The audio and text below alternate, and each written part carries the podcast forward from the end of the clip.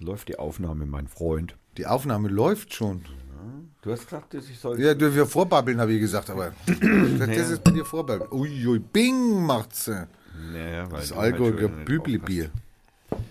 Das ist Büble. Das ist ein Büble. Und jetzt noch ein katholisches. Ui, ui. Katholisches Büblebier. Naja, Nein, das, sagt, na, das andere. Also, das hätte ich hätte jetzt schon gesagt, das sagt viel aus. Du weißt, dass wir diesmal Folge 88 haben, gell? Wieso? Weil, dass wir, wir müssen über. Es gibt Nummernschilder, die kriegen die Nummer 8. Also es gibt Orte, die, die geben die Nummer 88 nicht mehr raus. Welche zum Beispiel? Keine Ahnung. Habe ich jetzt einfach mal so gesagt. Das ist ja noch nicht on. Ne? Nein.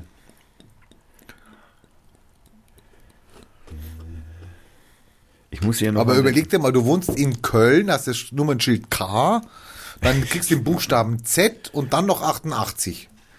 Der, äh, das kannst du doch wegschmeißen, das Auto. Irgendwann schon. Ja. Oder du wohnst in Augsburg, hast das Nummernschild A, kommt noch ein H dazu, ja.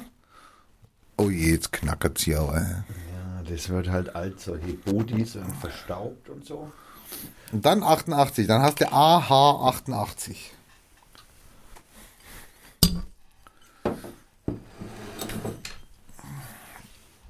Das Studio geht den Bach runter. Ja, man muss immer wieder an den Reglern drehen, damit der Staub von diesen. Das ist sowas deine Lieblingsbeschäftigung, an den Reglern drehen. ey. Ich mein, Naja, also eigentlich nicht. Was ich da mache, sind nur immer minimale Veränderungen. Mini, ja, aber immer wieder nochmal und nochmal. Naja, frei, weil das auch sein muss. Verstehen Sie? Ach, Ja, das, das, ich weiß schon, dass du da kein Verständnis für hast. Ich habe für vieles Verständnis. Aber für technisches Zeug halt, weißt du. nur, nur wenn ich es kann. Was ist denn eigentlich mit dem anderen Nerd? Der ist bei irgendeiner großen deutschen Brauerei. Dessen Namen wir jetzt nicht nennen. Den nehmen wir mal nicht nennen. Und muss weil es Blöre. Ja, ja. Nein, doch, das ist Blöre. Hä? Ne, da ist P, P, P, Nein, du E, sagst jetzt nicht den. Namen. Du sagst jetzt nicht den Nein, Namen. nein, da ist aber P, E, P, P drin. Okay, Glyphosat oder was? Nein, P, E, ist nämlich ein, äh, oder P, P, E, P, nein, P, Entgeltsystem, Johnny Pep, nein. Äh, dann machen wir das anders mit Bier. Äh, äh, nein. P, E, P, P, P, E, P. Glencore, Blut und Erz und. Was, ist alles okay bei dir? Ja, ich bin dabei. Ich mache jetzt, einen- ich mache jetzt einen neuen Jingle hier. Brauche irgendwas mit zwei, mit zwei Silben irgendwas. ja. Ah, okay.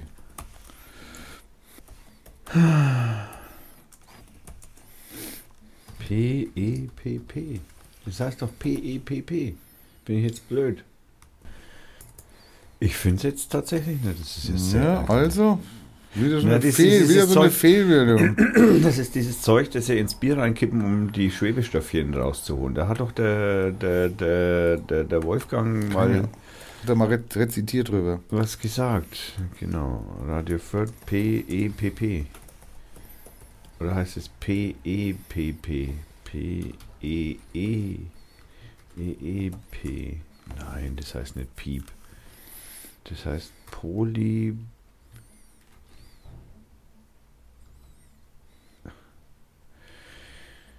P, P. Ja, verdammt. Ey, äh, Hust mal nicht ins Mikro. Ich habe nicht in Mikro, ich habe in meinen Computer ge Gegen gehustet. Bei dir muss ich den Kompressor immer so aufdrehen, dass man dich noch hört, weil du immer so neben den, das Mikrofon redest.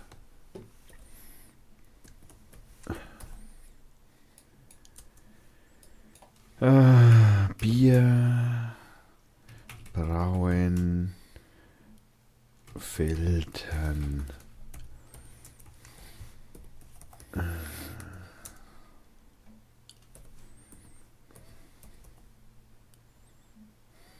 Hobbybrauer.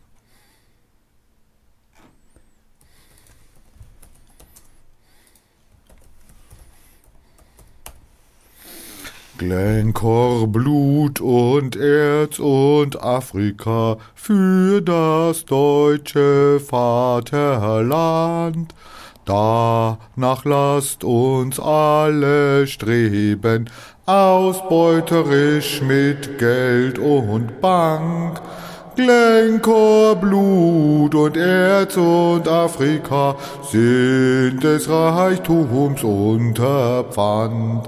Blüh im Glanze dieses Todes, blühe deutsches Vaterland. Könnte man jetzt zum Beispiel als Jingle nehmen oder als eine Alternative zu unserer Hymne, ja, in diesen Tagen, ja.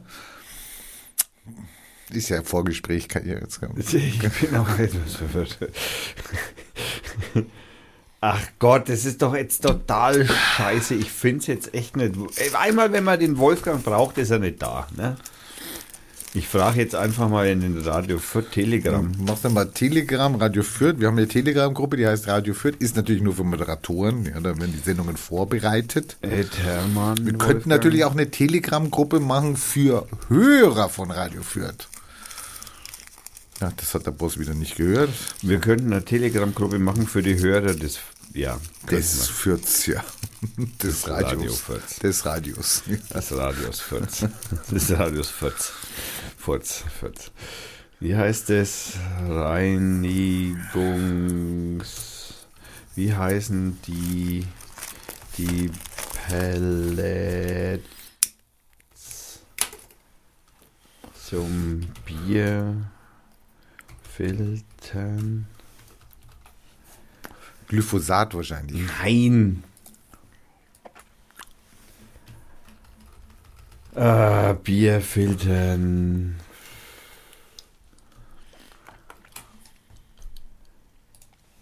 BASF. Ich weiß es nämlich, dass es von BASF ist. Cross Pur heißt das Zeug. Bei BASF. PVPP. Oh Mann, Tomi. Ah, PVPP heißt es, genau. Und es ist Polyvinylprylrolodin. Das lege das leg ich bei mir auf dem Boden, heißt bei mir PVC. ist äh, äh, die Eigenschaften aufgrund seiner amorphen Struktur besitzt PVP keinen Schmelzpunkt, sondern nur eine Glasübergangstemperatur, die je nach Polymerisationsgrad zwischen 180 und 110 Grad liegt. PVP löst sich sowohl in Wasser als auch in einer Vielzahl organischer Lösungsmittel. In stark sauren Lösungen hydrolysiert der Lactamring zur Aminosäurengruppe. Unter alkalischen Bedingungen und erhöhter Temperatur vernetzen die Ketten zu Wasser unlöslich. Zum Glück ist das Vorgespräch. Da hättest du schon wieder alle Hörer vergrault. Der Ausgangsstoff Vinylpyrrolodion ist als Kanzerogen der Kategorie 3 eingestuft. Das Polymer kann als ungiftig bezeichnet werden. Handelsübliche Zeich Bezeichnungen sind vor allem Povidone, PVP oder Periston. Unterschieden wird hier beispielsweise zwischen Polydone K30 und Polydone K90. Der K-Wert ist eine Kunststoffindustrie, übliche Klassifikation als Hilfsstoff bei Medikamenten, speziell Tabletten, äh, als Freisetzung, äh, als äh, Bindemittel und Freisetzung für des Wirkstoffs, als Augentropfen gegen trockene Augen, Chingy. Chingy. Blutplasma-Expander, Also wenn du es in die Augen tun kannst, dann kannst du es auch saufen. Ne? Naja, wer weiß. Und die Derivate ist Polyvinyl Polypyrrolodon. Auch Cross Povidon genannt ist als vernetztes po Polyvinylpyrrolodon als Lebensmittelzusatzstoff E1202 als technischer Hilfsstoff in der Getränkeindustrie verwendet. Als Stabilisierungsmittel bindet es unerwünschte Gerbstoffe und Polyphenole in Wein, Bier und Säften, welche anschließend mit dem Abfiltern ausgefiltert werden. Als Sprengmittel in Arzneimitteln. Was auch immer das ist. Also es geht los. Pam. Radio Fürth.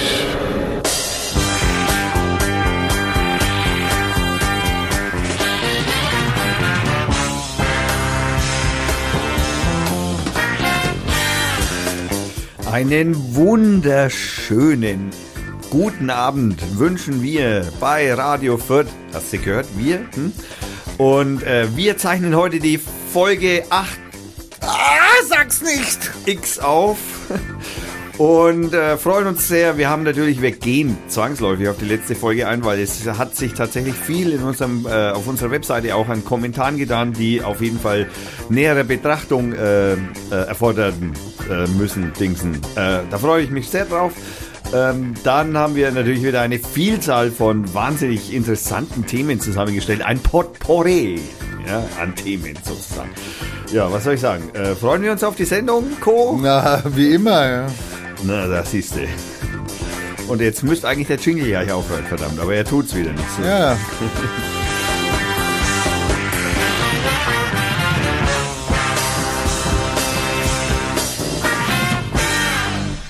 Ja, da kannst du mal gucken, ne?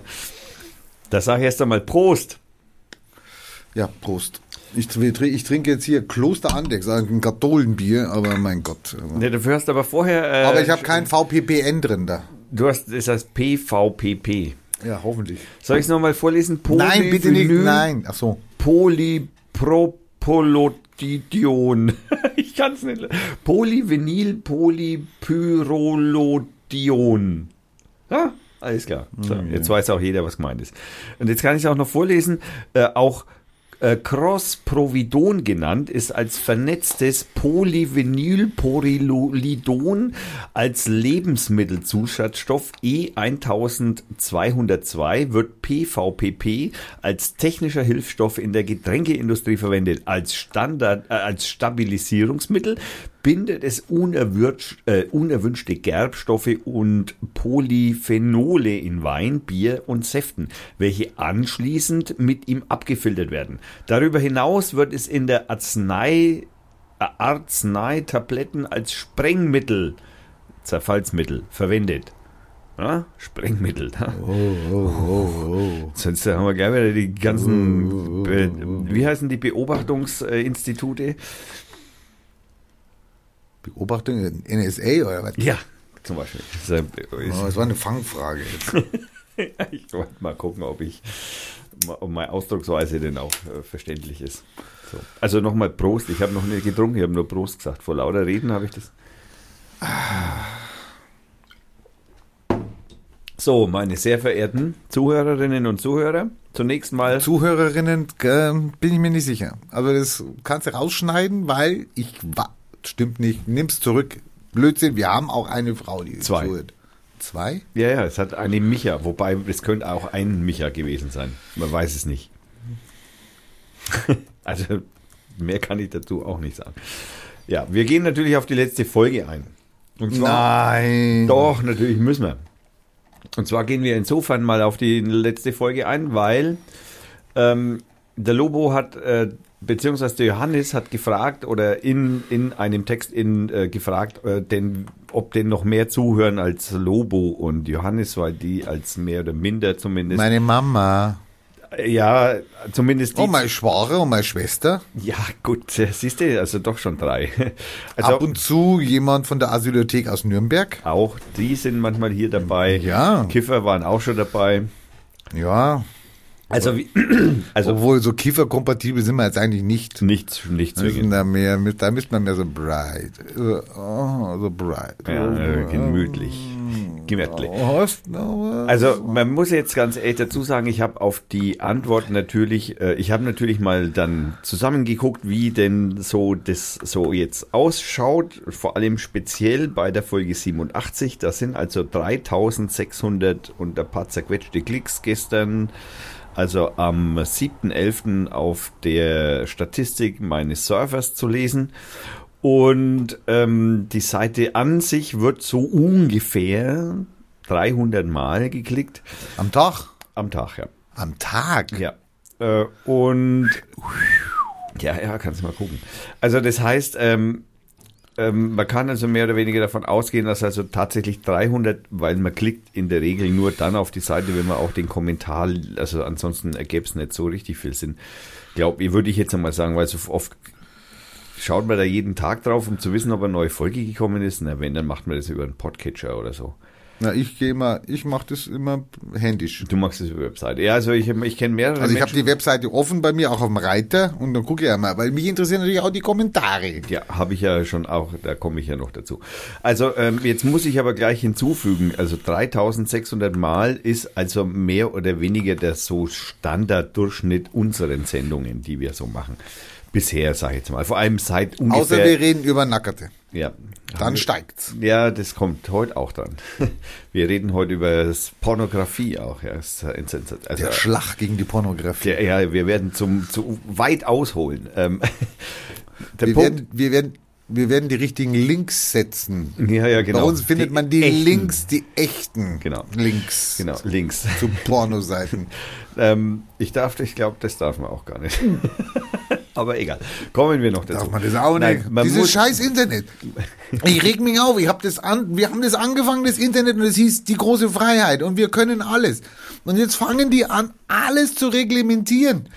Deutschland soll ja das ähm, Land sein mit den meisten äh, Regulierungen, also Verboten. ja, das liegt aber ein bisschen mehr daran, dass sie nicht wieder aufgucken werden, wenn sie dann mal verboten sind. Es ist wie beim, es ist wie beim Jugendschutz. Also wenn du den Weißen Hai äh, gucken willst von 1970, der hat ja irgendwie FSK 16 oder 18.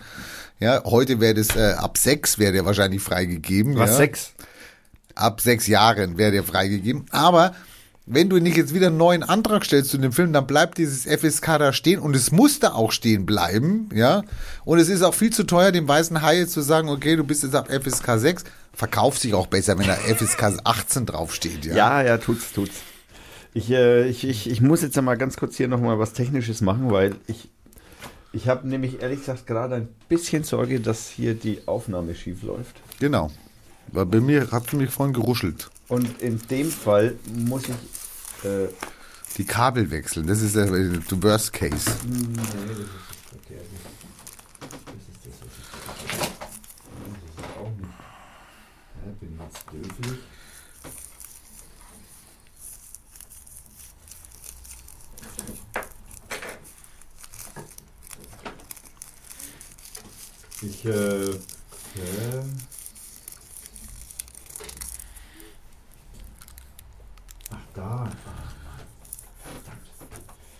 Ja, weil äh, irgendwie hat hier gerade, Shepard. naja, nicht gescheppert, aber ich hatte hier gerade eine Fehlermeldung auf dem Rechner und die will ich jetzt einfach mal sinnvollerweise irgendwie versuchen zu umgehen, indem ich da halt einfach für ein Backup sorge. Wir landen auf fliegenden Asteroiden, die mit fast Lichtgeschwindigkeit durchs All sausen und wir kriegen sie mal hin, hier ein Kabel irgendwie zu setzen oder was normal. Doch, wir kriegen das locker hin, aber ich muss es halt einfach machen. Also ich muss halt einfach das Kabel finden, wenn um so ist einfach Kabelfinder. So. Ein Kabelfinder. Kabelfinder. Ja, genau. So. Und läuft. Jawohl. So. Also Johannes hat gesagt bei den Kommentaren, kommen wir darauf zurück. Nein, stopp, ich bin noch nicht fertig. Also 3600 Mal, das ist also 300 Mal geklickt am Tag. Das ist bei unseren normalen Folgen so. Wir haben also bei aber solchen besonderen Folgen, wo wir zum Beispiel über Flüchtlinge geredet haben, die zweimal mit dem, äh, mit dem ähm, Alex zusammen und äh, die, ein paar Interviews haben also weit, weit höhere Zahlen erzählt. Wir haben also bei, zum Beispiel als absoluten Wahnsinn der der Folge über den K- äh, CSC, also den Cannabis Social Club, da waren das, glaube ich, nur allein für die Folge 12.000 oder 13.000 oder so. Also, Wobei man jetzt aber natürlich, äh, natürlich, da kann man sich das aufgeilen, einen runterholen, aber was man natürlich bedenken muss, ist, das sind One-Hearer. ja, Die hören sich natürlich die Sendung jetzt über den Cannabis Social Club an genau. Und vielleicht hören sie sich noch eine Sendung dann an, die wir normal produzieren. Mm, Also den Vielleicht- Zahlen zu urteilen zwei, drei, aber ja. Ja, So zwei, in den- drei Genau. und dann sind sie weg, Ja. weil es halt nicht mehr um Hanf ging. genau. Und ähm, Nicht ja, witzig genug. ja, nicht hanfig genug, also Genau. nicht, nicht breit genug. Ey, ich brauche jetzt noch mal. Ja, wir müssten also jedes Mal einen Joint vorher rauchen, damit wir die halten. Aber die halten, naja gut, die klicken uns dann an, dann haben wir sie und dann klicken sie sich wieder raus, weil sie eingeschlafen sind oder einen Kühlschrank plündern oder keine Ahnung. Also auf jeden Fall äh, das soweit zu den Zahlen, die da so mehr oder weniger, das hat man mal so ungefähr einen Überblick. Warum kommentieren so wenige? Also ich Naja, sag, bei uns ja viel. Oder, also nein, nein, so wenig verschiedene. Also das kenne ich jetzt eigentlich von anderen Podcasts jetzt auch nicht. Da kommentieren also mehrere verschiedene. Jetzt muss man aber auch gleich, äh, gleich mal dazu sagen müssen, äh, muss man dazu sagen, also Podcasts, die also viel kommentiert werden, die also häufig sehr kontrovers und äh, sagen wir, ja, sagen wir mal, informativ sind, alternativlos, wobei man da nicht mehr kommentieren kann. äh, Aufwachen-Podcast, Stefan Schulz und Thilo Jung zum Beispiel. Oder Netzpolitik, Logbuch Netzpolitik. Äh, oder solche Podcasts. Sie haben aber auch, muss man ganz ehrlich dazu sagen, auch über 30.000 Hörer. Also insofern muss man, und ich sage mal, wenn man auf denen ihre Seiten schaut, dann sieht man auch, naja, die haben auch pro Folge nur so 50 bis 60 Kommentare. Also äh, äh, reagieren die auf ihre Kommentare oder sind das so Selbstdarstellungskommentare? Nee, nee, das, nee, nee, die reagieren auf Die reagieren. Ja, ja genau, aber die meisten ja. reagieren ja nicht. Die meisten machen ja, lassen die Kommentare stehen und dann, okay, super. Aber unser Ding ist natürlich, dass wir auch gerne drauf eingehen, ja, auf die Zurufe, auf die Hinweise, auf die Kritiken. Ja. Ja. Auf die Lob, Mehrzahl von Lob ist, Lobe. Lobo. Lobs, Lobos. Sagen wir einfach Lobos. Auf die genau. Lobos gerne eingehen. Genau. Also wir gehen vor allem auf die Lobos ein.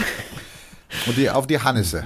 Genau, und auf die Hannissens und auf die Lobos. Also wir haben dann, dann, du wolltest über den Johannes. Der hat das Ganze ja eröffnet, mehr oder weniger, also zumindest den den Teil über die, ja. das letzte große Thema, was also über die Ausländer gegangen ist, und zwar. Es ging um Abschiebungen. Genau. Wir haben ja was erzählt über Abschiebungen und wie, wie breit gestreut dieses Thema eigentlich ist und dass man da nicht einfach Abschiebungen sagen kann. Ja.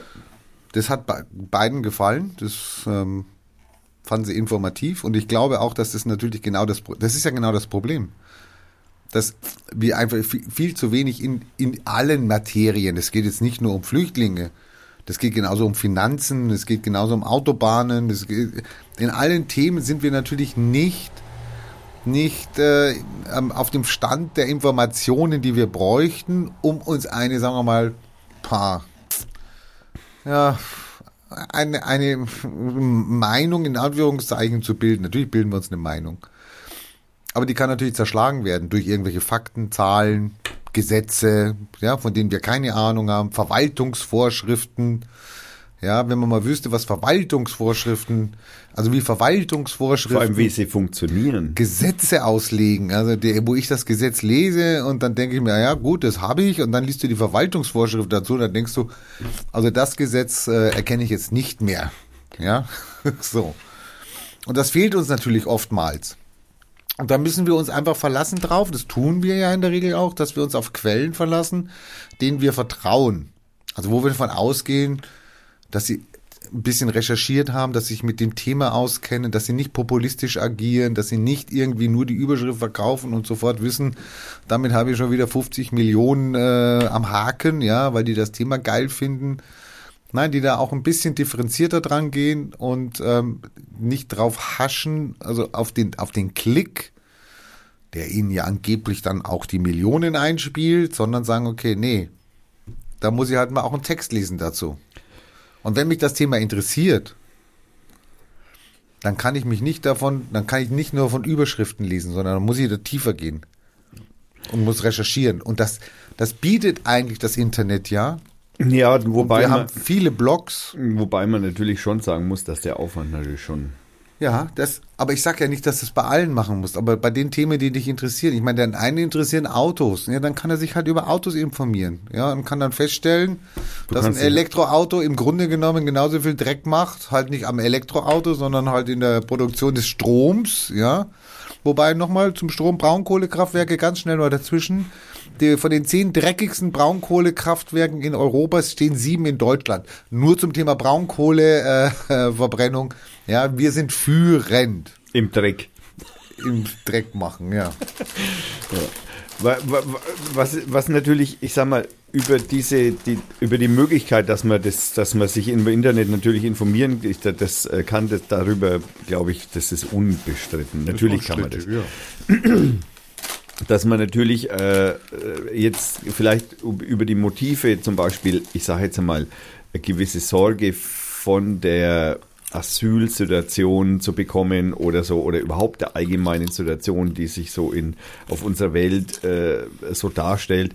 Das ist eine vollkommen natürliche Reaktion, wenn man viel ich sage mal vorsichtig ausgedrückt, wenn man viel über irgendetwas liest, das häufig natürlich aus dieser einen Richtung kommt und dann In der natürlich Wiederholung? Am, und oft in der Wiederholung, dann äh, neigt man natürlich dazu, auch Angst vor, wie du dann auch geschrieben hast, Johannes, äh, von der Flüchtlingskrise zu schreiben. Natürlich äh, Weißt du, die Kommunikation, also ich arbeite seitdem, da gehe ich jetzt später auch nochmal ein wenig näher drauf ein, aber ich, ich habe ja, ich, ich habe ja praktisch betrachtet eine eigene Firma. Ich habe Druckerei, ich habe 15 Leute, das ist auch die, die am Schluss immer genannt wird, dass, denn, dass ich mich denn für die Zeit bei dieser Druckerei eben bedanke. Ähm, und ähm, ich arbeite in dem Gewerbe, seitdem ich klein war. Ich habe verschiedene Firmen gehabt, ich habe zwei Werbeagenturen gehabt, ich habe eine Eventagentur gehabt. Also ich habe ein paar solche äh, Billard. Hast du nicht gehabt? Doch, ich habe einen Billardverein ja, also, gehabt. Genau. Okay, ja, das passt. genau. Das, ich habe noch einen Billardverein gehabt, irgendwann mal, wie ich jung war. Nein, also was ich damit sagen will, ist, ich habe also in dieser Werbeindustrie, sage ich jetzt mal vorsichtig, äh, schon seit meiner Kindheit praktisch das mit meiner, mit, mit wie sagt man, aufgezaugt. Äh, mit der Muttermilch hast du es reingekriegt. Eingetrichtert bekommen, genau, um den Nürnberger Trichter nochmal zu erwähnen.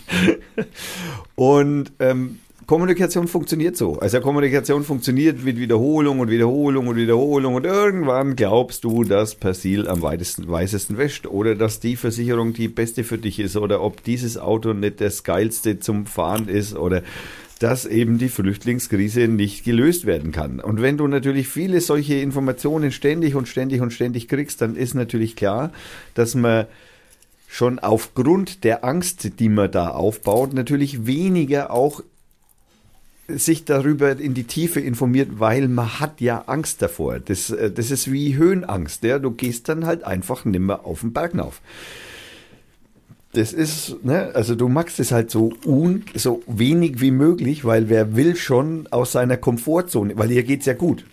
Mit deiner Angst, die du so vor dir hertragen kannst, dann kannst du dich ja einfach, weil da kennst du dich aus. Deine Psyche kennt sich dann in diesem Gefühl aus und bevor du das bekämpfst, belegst dich lieber zurück und sagst, okay, damit ich weiß, was jetzt läuft.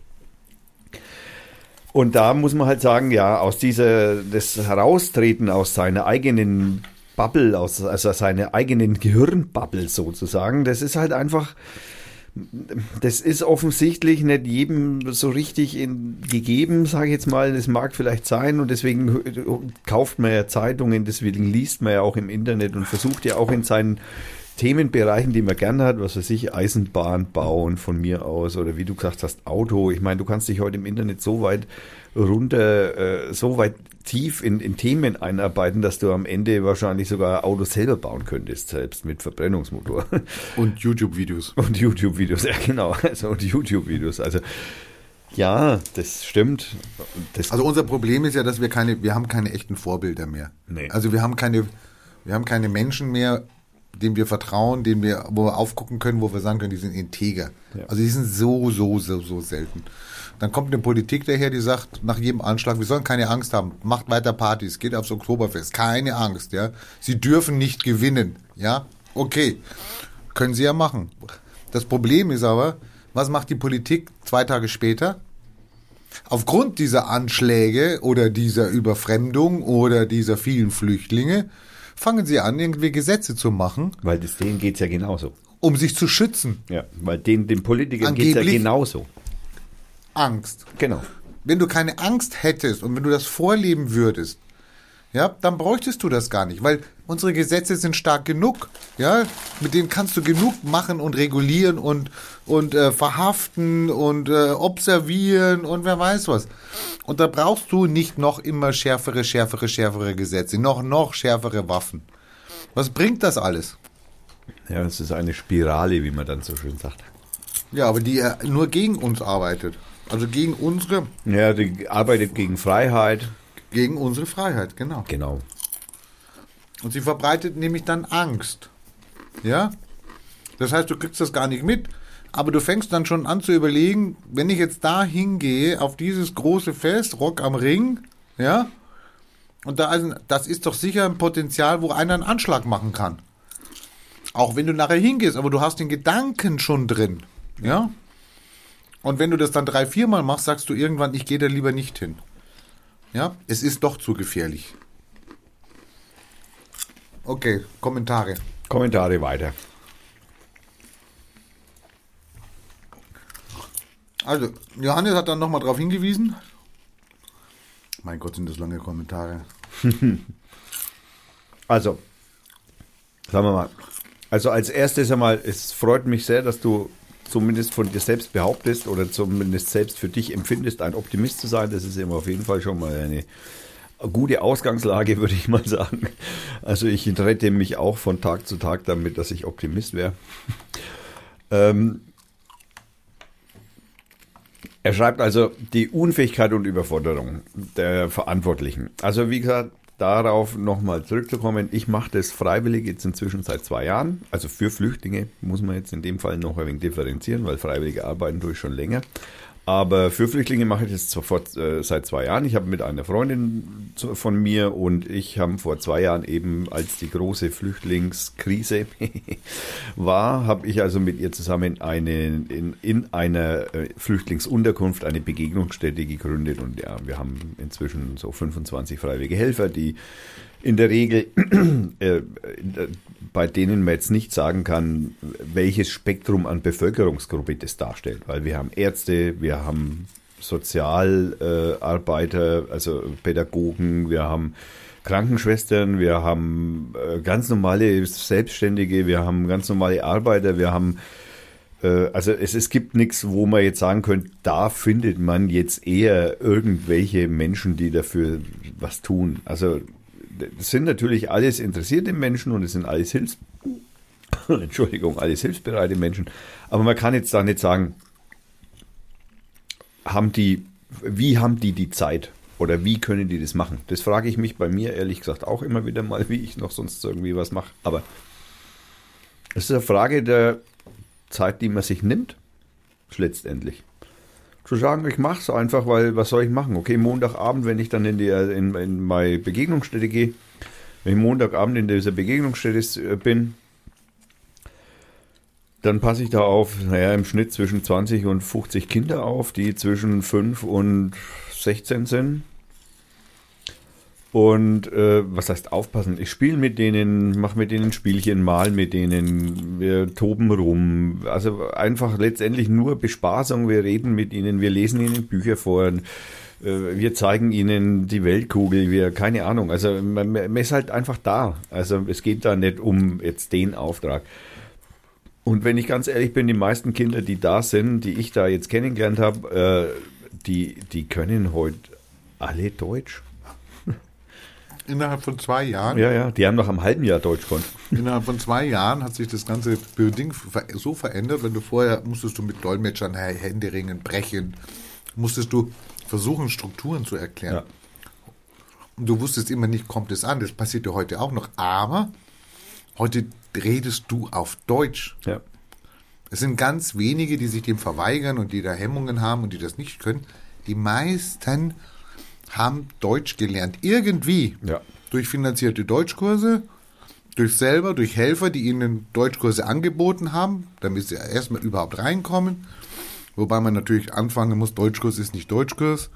Das heißt bei vielen auch erstmal ein Alphabetisierungskurs, ja. weil sie eine ganz andere Schriftzeichen haben, weil sie auch nie zur Schule gegangen sind. Ich wollte es gerade sagen, äh, also manchmal die, ist es sogar so, dass sie ihre eigene Sprache ja nicht schreiben können, sondern genau. bestenfalls sprechen. Genau. Also aus ganz vielen Standards kamen sie her.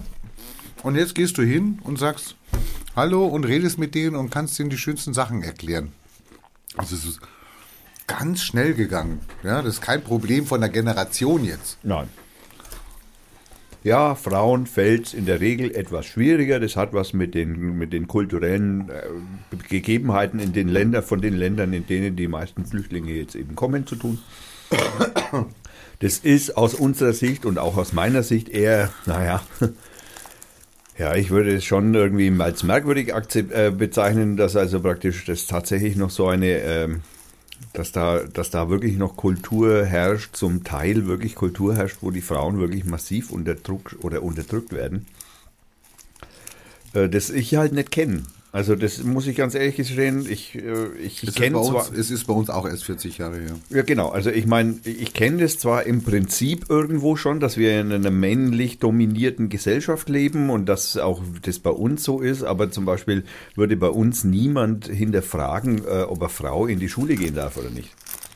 Nein. Ne, also oder oder, Aber, oder und jetzt kommt das Positive, diese Frauen erlebst du und die kriegst du mit und es sind ganz viele dabei, die auf einmal erkennen, okay, ich habe hier mehr Rechte. Okay, ich darf hier auch in die Schule gehen. Okay, dass das natürlich schwierig ist, weil Männer, und das merkst du ganz schnell, Männer sind, wenn es zum Beispiel um Deutschkurse geht, sind Männer ganz schnell dabei gewesen. Ja, haben dann geschrien, ja, ja, ich, ich. Äh, dann hast du die Frau gefragt, dann hat die Frau gesagt, ja, ich kann nicht weg wegen die Kinder. Dann hat sie gesagt, ja, kann der Mann da bleiben? Nein, das geht nicht. Das ist ein Prozess. Ja. Den kannst du aber positiv vorleben und sie, sie erleben dann, sie können es dann annehmen und können dann sagen, ja, super. Und dann können sie daraus Konsequenzen ziehen. Entweder in ihrer Ehe, was ich erlebe, was ich wirklich erlebe, wo, wo Männer umdenken müssen, weil Frauen auf einmal sagen, hallo, und was hier ist Deutschland. Mai, was ich also ich meine, ich möchte jetzt das, vielleicht ist das ein bisschen ein, ein überbewerteter Eindruck, den ich habe, aber ich habe den Eindruck, dass die Frauen, die also in streng patriarchischen äh, Strukturen gelebt haben vorher und jetzt hier sind mit ihren Männern und Kindern oder mit ihrem Mann und ihrem Kind, dass diese Frauen, die stark unterdrückt waren, hier viel mehr aus sich rausgehen als die, die das schon mehr oder weniger für eine Art von Normalität, weil zum Beispiel in Syrien ist es weniger der Fall, dass Frauen unterdrückt wurden, in Afghanistan zum Beispiel wieder viel mehr. Ja. Und äh, da merkt man zum Beispiel, dass diese syrischen Frauen nach die Freiheit, die sie hier dazu gewinnen, viel weniger Gebrauch machen als die afghanischen Frauen. Die afghanischen Frauen gehen viel mehr aus sich raus und fordern auch von, und das Interessante ist, fordern von ihren Männern, von ihren, von ihren Männern, die stehen nämlich da mit offenen ja, Mündern. Genau. Äh? Und das Lustige ist irgendwie jetzt so nach zwei Jahren, jetzt so nach zwei Jahren, äh, ist es nämlich so, dass nämlich die Männer auch langsam auftauen und auch langsam merken, dass das vielleicht gar nicht so doof ist, wenn man allen die gleichen. Es ist auch gut, wenn die Frauen arbeiten, haben sie noch mehr Geld. Ja, genau. also ja, ich sag mal, die, die, die, also wie, woher sie ihr positives oder ihr wollen, wohlwollendes ja, Gefühl ja nicht mit. Das ist sehr unterschiedlich. Das, das will ich jetzt, Gottes Willen, das kann durchaus wirklich so banal sein, dass sie sich darüber freuen, dass die Frau halt noch Geld verdienen kann. Ja.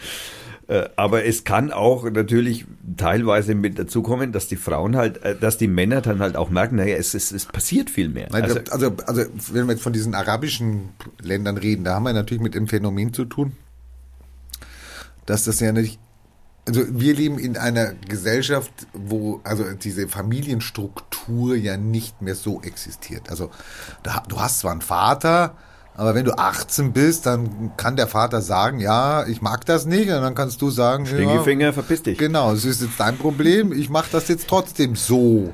Und wenn du ein Problem hast und wenn du irgendeine Entscheidung triffst, dann gehst du nicht zu deinem Papa und sagst, darf ich die Frau heiraten oder äh, ich möchte gern weggehen, dann gibst du mir deinen Segen. Nee, das machst du einfach. Kenne ich aber trotzdem, den Segen habe ich nicht gekriegt. Ja, ja, und es ist halt so auch bei denen, das merkst du an den Kindern, dass die sehr, sehr, ich will es respektvoll passt jetzt nicht ganz, weil ich würde ihnen eher positiv Respekt setzen. Aber das sind schon Autoritäten. Ja. ja. die Eltern sind Autoritäten. Und wenn die äh, nur einen Mund aufmachen und kuschen, dann kuschen die Kinder. Ähm, das ist ihre Struktur, so sind sie, da, da, kommen sie her. Und jetzt kommen sie in eine Gesellschaft, wo dieses auf einmal gar nicht mehr so existiert. Ja. Jetzt hast du es auf einmal mit Gesetzen zu tun. Jetzt hast du es auf einmal damit zu tun, dass du irgendwelche Formulare ausfüllen musst. Das hast es damit zu tun, dass du pünktlich zur Arbeit kommen musst. Und du hast aber niemanden mehr, der für dich eintritt. Ja. Der, da geht nicht dein Papa hin und sagt dann, ey, hallo, der, der, darf hier weiterarbeiten. Ja, sowas der, nennt man dann in der fortlaufenden, äh, nennt man sowas dann Verantwortung. Das ist die Selbstverantwortung. Die Selbstverantwortung, das ist ein ganz großes, das müssen sie lernen. Sie müssen lernen, dass da jetzt niemand mehr ist. Ja? Und dass diese Struktur natürlich aufbricht, weil es gibt auf einmal Leute, die mischen sich ein in, der, in die Kindererziehung. Da gibt es auf einmal Lehrer, die was sagen. ja, hallo, es hat doch vorher nicht gegeben. Und ich ja? sag's ganz ehrlich, sie kommen mit manchen Entscheidungen, die dann, also ich kenne das jetzt bei mir aus unserer, aus unserer Begegnungsstätte, äh, da kenne ich es zum Beispiel auch so, dass ähm, es kommt dann natürlich, ne, das sind junge Kinder und junge Jugendliche, also Jugendliche und Kinder und, und Heranwachsende. Und äh, da kommt's schon hier und da mal auch zwischen dem Syrer und dem Afghanen oder dem, Ja, selbst, innerhalb von Afghanen oder innerhalb von Syrern hast du dann verschiedene Auslegungen von, von bestimmten Regeln, sage ich jetzt mal. Ich will jetzt nicht sagen vom Glauben, weil so weit würde ich jetzt Also nicht das, gehen wollen. das Interessante ist, das Interessante ist ja, natürlich ist das uns fremd, also mittlerweile fremd. Ja. Frag deinen Opa und deine Oma, Ja, die kennen das noch. da wurde das Kind noch abgewatscht, ja. Das war nicht schädlich, das hat der guten Erziehung gedient. Da hat der Lehrer mit dem Rohrstock noch zugeschlagen, ja. Und, Und das wehe, wurde die noch- Frau hat der Hose angehabt. Und das wurde gutiert. Ähm, dieses und jetzt jetzt äh, jetzt kriegen wir eine jetzt, jetzt kriegen wir Leute hierher, die jetzt mal sagen wir mal uns jetzt eigentlich vielleicht zurückwerfen würden, da sie aber natürlich nicht die Mehrheit bilden, Haben Ja. sie wenige schlechte Karten. haben sie schlechte Karten. Wenn sie hier bleiben wollen, ist ganz klar. Das ist ein, das ist wie ein Reflex. Ja. Ich gehe in eine andere Gesellschaft und ich kann doch meine Werte, wenn ich nach China gehe, Kann ich meine Werte in Da kann ich doch nicht. Messer und Gabel nehmen und kann in ein Lokal gehen und kann sagen Messer und Gabel. Die werden sagen, was ist das? Ja, also wir würden es jetzt nicht übertreiben wollen, aber ja, prinzipiell ja. Prinzipiell muss ich mich an Stäbchen gewöhnen, Ja, ja, so und ich muss mich dran gewöhnen, wie das Taxi anhält. Und das ist ja keine Frage von, ob ich das will oder nicht will, sondern das ist einfach die Gegebenheit. Das heißt, du passt dich da automatisch an. Deswegen genau, das ist, ein sowas- fließender Prozess. Genau. Und das, was uns, was unser Vorteil ja ist, ich meine, wir sind ja, sorry, Einwanderung gibt es überall. Auf jedem Fleckchen Erde gab es Einwanderung. Immer. Aus unterschiedlichsten Gründen. Schon immer. Manchmal gewollt, manchmal nicht gewollt. Einwanderung, dass Menschen sich bewegen, sich nicht an irgendwelche festgelegten Grenzen halten, ja, gab es. Und die haben wir in Deutschland auch schon mehrfach erlebt. Und wir haben sie auch schon in größerem Stil erlebt. Und wir haben sie auch angenommen. Wir haben auch immer was übernommen. Wir haben was von den Türken übernommen.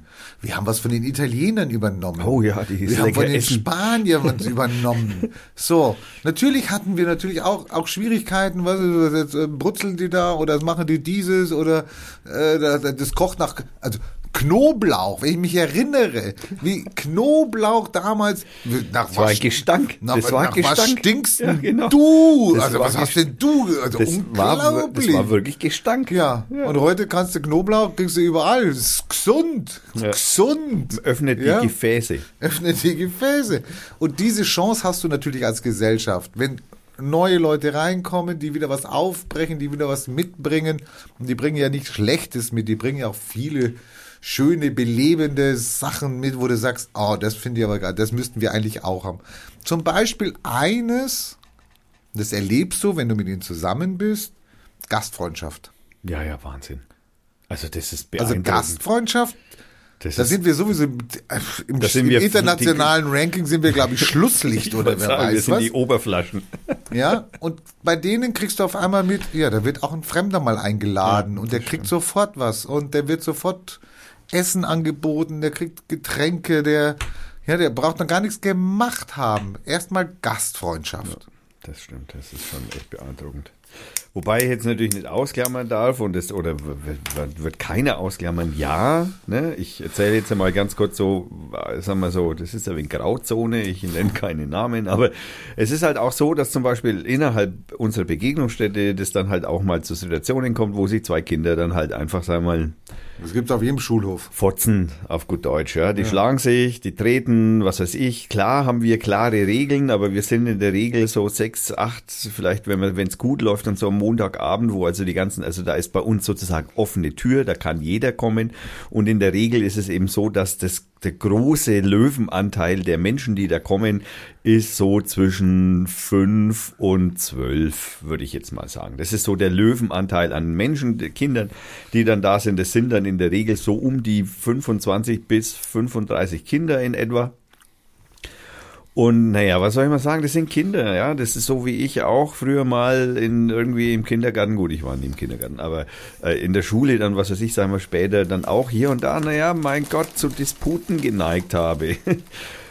Dann hat man es ausgetestet auf gut Deutsch, wer denn der, der Chef ist oder der Stärkere, keine Ahnung. Ja, so sinnlos oder sinnfrei das auch erscheinen mag, wenn man erwachsen ist ist es aber als Kind äh, erst einmal so austesten, wie läuft denn die Welt? Und so passiert es halt auch da. Und was macht natürlich dann so ein Aufpasser, wie ich dann zum Beispiel, ne, wenn die sich schlagen, da gibt's bei uns ganz klare Regeln. Die, die sich schlagen, gehen raus und haben an dem Abend keinen Zutritt mehr. Und je nach Härtegrad wird dann entschieden, ob der den nächsten offenen Tag, nächsten Montag dann äh, ob die denn überhaupt rein dürfen. Also das wird, natürlich macht man da. Und was passiert natürlich da? Ja, da kommen dann die Eltern, wenn wir sie dann rausgeschmissen haben und dann, äh, der, aber der ist schuld, nein, der ist schuld und dann muss man denen natürlich erst einmal klar, also da musst du einfach ganz klipp und klar sagen, ja, es tut mir echt leid, aber das ist mir scheißegal. Die zwei haben Schläger, die zwei sind draußen. Thema beendet. Äh, nein, ich diskutiere da nicht. Und jetzt bitte ich Sie auch rauszugehen. Da muss man halt dann einfach konsequent sein. Das ist halt, so ist es halt einfach. Ja, das, dann kommt noch das, der Bruder und dann, das dann, dann, bis diese Diskussion beendet ist, sind 20 Minuten vergangen. Das ist ein bisschen nervig, aber so ist es nun mal. Das ist eine Sache, mit der muss man sich in solchen Situationen einfach, so blöd sich das anhören mag, damit muss man sich einfach abfinden. Ja, ich könnte meinen Montagabend auch auf dem Sofa verbringen. Okay, könnte ich, will ich nicht machen, weil ich dafür zu hyperaktiv bin. Aber ja, aber so ist es halt. Das, ne, wenn man es macht, dann stellt man auch irgendwann fest, egal was es ist, so schwer ist es gar nicht. Ich habe irgendwann einmal mit Computer angefangen rumzuschrauben. Also es war natürlich noch zu C64-Zeiten so.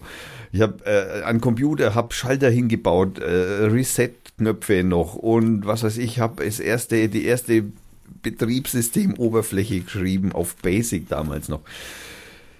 Ja, gut, äh, das lernt man. Und dann merkst du, ey, so schwierig ist es nicht, das zu verstehen. Also das, man das, das, so ist es halt. Ich meine, und dann hat man dann auch keine Angst mehr davor, wenn man das dann ein paar Mal versucht hat. Und ja, manchmal muss man auf die heiße Herdplatte langen, um zu merken, dass das scheiße ist. Eine Versicherung dafür, dass ich da, dass mir nichts passiert bei all dem, was ich mache. Äh, wo soll die herkommen? Ich kann in der Demisier nicht dafür verantwortlich machen, dass irgendein so vollkommen gestrahlter Vollpfosten sich in die Luft jagt. Und da muss ich, oder irgendwie jetzt der in, in, in, in Amerika, dieser komplett Schwachmat, der da in die Kirche rennt und läuft. Psychopath.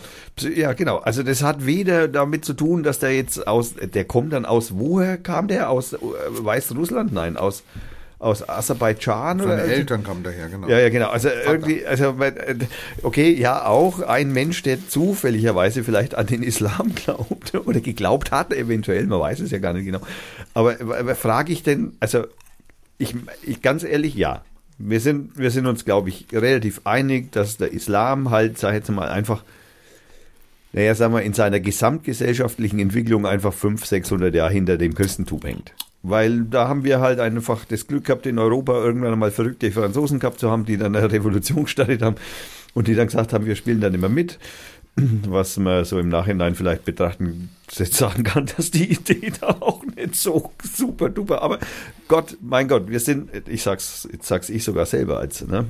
Aber wir sind halt davon inzwischen ein bisschen, sagen wir mal, gesamtgesellschaftlich halt ein wenig davon weg, uns nur weil der eine katholisch ist und der andere, was weiß ich, evangelisch, wir schlagen uns nicht mehr die Köpfe ein. Ja, das ist okay, die, in Irland und so, in Nordirland ist das noch, ist das noch ein wenig länger gelaufen. Aber auch da scheint sich ja sowas wie ein, okay, wir erschießen uns nicht mehr gegenseitig, sich ja auch durchgesetzt zu haben. Und das ist jetzt auch, wie lange ist das her, dass der letzte bei irgendeinem, das ist doch inzwischen auf 30, 40 Jahre her. Was? Naja, das letzte, wann, wann, wann hat sich Belfast diese ganze Nummer in Nordirland gelegt? 70er, 80er, 80er hat sich's gelegt. Genau, 80er hat sich's gelegt. Also wir sind, wir sind inzwischen dann sozusagen auch inzwischen davon 30 Jahre weg. Das sind, Obwohl, nein, die, die machen immer noch ihre Märsche. ja, ja, machen sie immer noch. Die machen immer noch ihre Märsche Wobei- ihre, durch ihr Protestantengebiet. Ja, wobei das aber mehr so, so, so aus, aus so einem kulturellen Gewohnheitsding läuft. Ja, Es fallen keine, im Moment keine Bomben. Genau. Also, was ich damit sagen will, dass Konflikte existieren immer und überall. Die Konflikte sind meistens weltanschaulicher Natur. Immer dann, wenn man jemand anders aussperrt.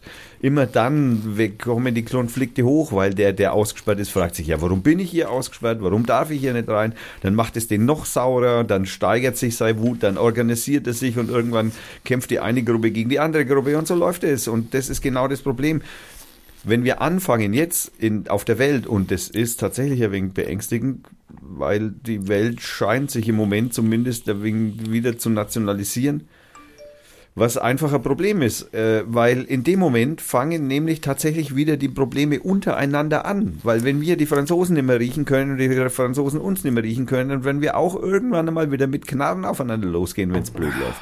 Und deswegen ist es einfach wichtig, dass wir uns immer versuchen, das in, einem, in, ein, in, in einer offenen Welt ist es wichtig, dass wir die Arme so weit aufmachen können, wie wir sie halt können.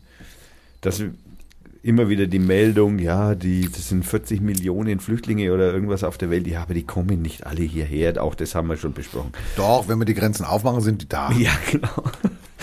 Ja, die haben, finden ja auch keinen anderen Weg. Nein, die kommen natürlich nicht alle. Also, da, das, Sie kommen nicht alle und sie würden nicht kommen, wenn sie keine Not hätten. Genau, also wir es können. ist jetzt nicht so, und das wird uns ja suggeriert, dass die alle kommen und wollen bei uns den Sozialstaat abgreifen. Völliger Blödsinn. Die wollen arbeiten, so schnell wie es geht. Ganz genau. Ähm, die kommen hierher, weil es hier, weil es ihnen hier gut geht und sind Wirtschaftsflüchtlinge, weil sie da keine Arbeit hatten. Völliger Blödsinn. Dann hätten sie das ja schon vorher gemacht. Die sind gegangen, weil sie nicht mehr leben konnten da, weil sie, weil sie Angst hatten, weil Krieg war, weil Bomben waren, weil Bürgerkrieg war. Weil Arschlöcher Weil sie verhaftet wohnen. worden sind, weil sie äh, gefoltert oder, oder vergewaltigt worden sind. Sie haben alle Gründe, warum, und das müssen starke Gründe sein, kann sich jeder mal überlegen, Was würde es für euch ich habe hier, bedeuten? eine- ich aus- hab, hier- ich hab hier eine Kanzlerin, die heißt Merkel. Ich kann die nicht leiden. Ich kann die schon seit Anfang an nicht leiden. Ich kann auch die CDU nicht leiden. Aber ich verlasse dieses Land noch nicht. Was muss passieren, damit ich sage, ich verlasse dieses Land? das ist die Und das ist bei den anderen genauso. Was ist da passiert, dass sie ihr Land verlassen mussten? Und wenn sie dann natürlich, was natürlich oftmals ist, sie gehen in die Nachbarländer. Man geht also erstmal dahin, was direkt zu erreichen ist. Jetzt könnte man ja sagen, okay, dann bleibe ich in dem Nachbarland, was ja viele gewollt haben, um zu warten, dass es da aufhört und dann kann ich wieder zurückgehen. Jetzt sind, ab- ja, irgendwas rauscht hier. Komisches Geräusch, ne? Jetzt sind aber die Zustände in den Nachbarländern halt so gravierend scheiße, dass ich auch da sagen muss, okay, hier kann ich jetzt verhungern, verrecken, verdursten, äh, vergewaltigt werden, äh, ja, oder ich versuche irgendwo anders mein Glück zu finden. Jetzt, jetzt fange ich ja mal so, weil jetzt haben, reden wir praktisch seit einer Stunde fast äh, über, naja, okay, wir haben 20 Minuten Vorbesprechung drin gehabt, glaube ich, am Ende. ähm, wir reden jetzt natürlich schon ziemlich lang. Also so im Groben und Ganzen muss man einfach mal festhalten, macht, man sollte sich immer selber die Frage stellen, was müsste passieren, um dass ich Deutschland verlassen würde oder halt in dem Land, in dem ich halt lebe. Was müsste passieren, um dass ich hier weg muss oder die einzige Chance für mich besteht, hier wegzugehen, äh, um irgendwie überhaupt zu leben? Weil äh, das ist genau vor der Frage stehen die ja.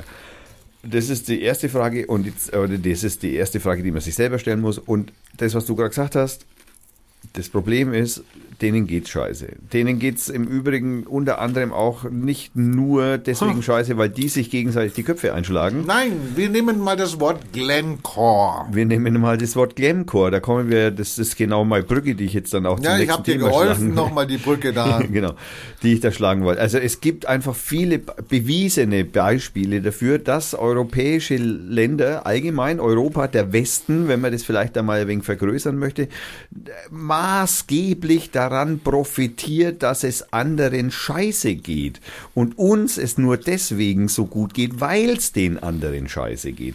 Und wir uns jetzt natürlich jetzt hinstellen können und sagen, nö, also ihr kommt hier nicht rein, aber dann, äh, dann können wir eigentlich unsere gesamte Menschlichkeit oder überhaupt das, was Menschsein ausmacht, in die Tonne treten und sagen, naja, Können wir jetzt schon. können wir eigentlich jetzt schon. Na gut, ich bin hoffnungsvoll. Nein, können wir jetzt schon. Eigentlich können wir das jetzt schon. Wir haben es nämlich eigentlich in die Tonne getreten. Wir haben Und alles in die Tonne getreten. Wir haben die Leute in Abhängigkeit gebracht, wir haben sie in Armut gebracht. halten Sie Wir in Armut. rauben, wir rauben ihre Rohstoffe aus. Kongo, eines der reichsten Länder an Bodenschätzen, ist eines der ärmsten Länder der Welt. Wer profitiert davon? Irgendeine Firma von einem Verbrecher, von einem Steuerhinterzieher aus Amerika, der Mr. Rich, ja, der dort äh, verurteilt und veranklagt, äh, ver, äh, verurteilt wurde, flüchtet in die Schweiz, gründet eine neue Firma. Die Schweiz hält auch noch die Hände drauf, liefert ihn nicht aus. Und er gründet eine Riesenfirma, die ich erst seit einer Woche kenne, die heißt Glencore. Das ist ein Multiplayer auf dem Rohstoffmarkt. Rohstoffmarkt. Und zu dem kommen wir nach der Musik. Weil ich brauche nämlich ein Bier. Ich auch. Schon wieder. Ja, Na, ich habe aber kein Weizen mehr. ich habe da anderes. Aber das ist nur, nur normal halt, ne? Okay, also wir spielen Musik. Und zwar hören wir heute von einer jungen Dame, die Eve Sands heißt. Äh, äh, Ivy Sands heißt. Und äh, zwar äh, von, hören wir von dem Album Live at the WFMU with äh, Glaylord Fields. Äh, hören wir aus dem Jahr 2017, Oktober 2017, hören wir das Lied äh, You Can Do It und das hört sich folgendermaßen an und wir wünschen viel Spaß dabei.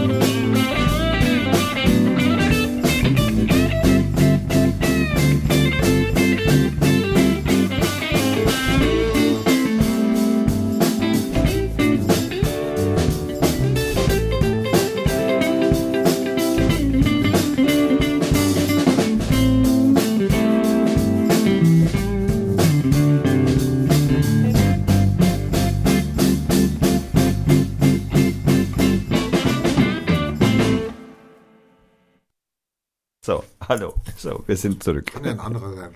Ja, ich muss den Kopfhörer noch aufsetzen. So, meine Damen und Herren, willkommen zurück.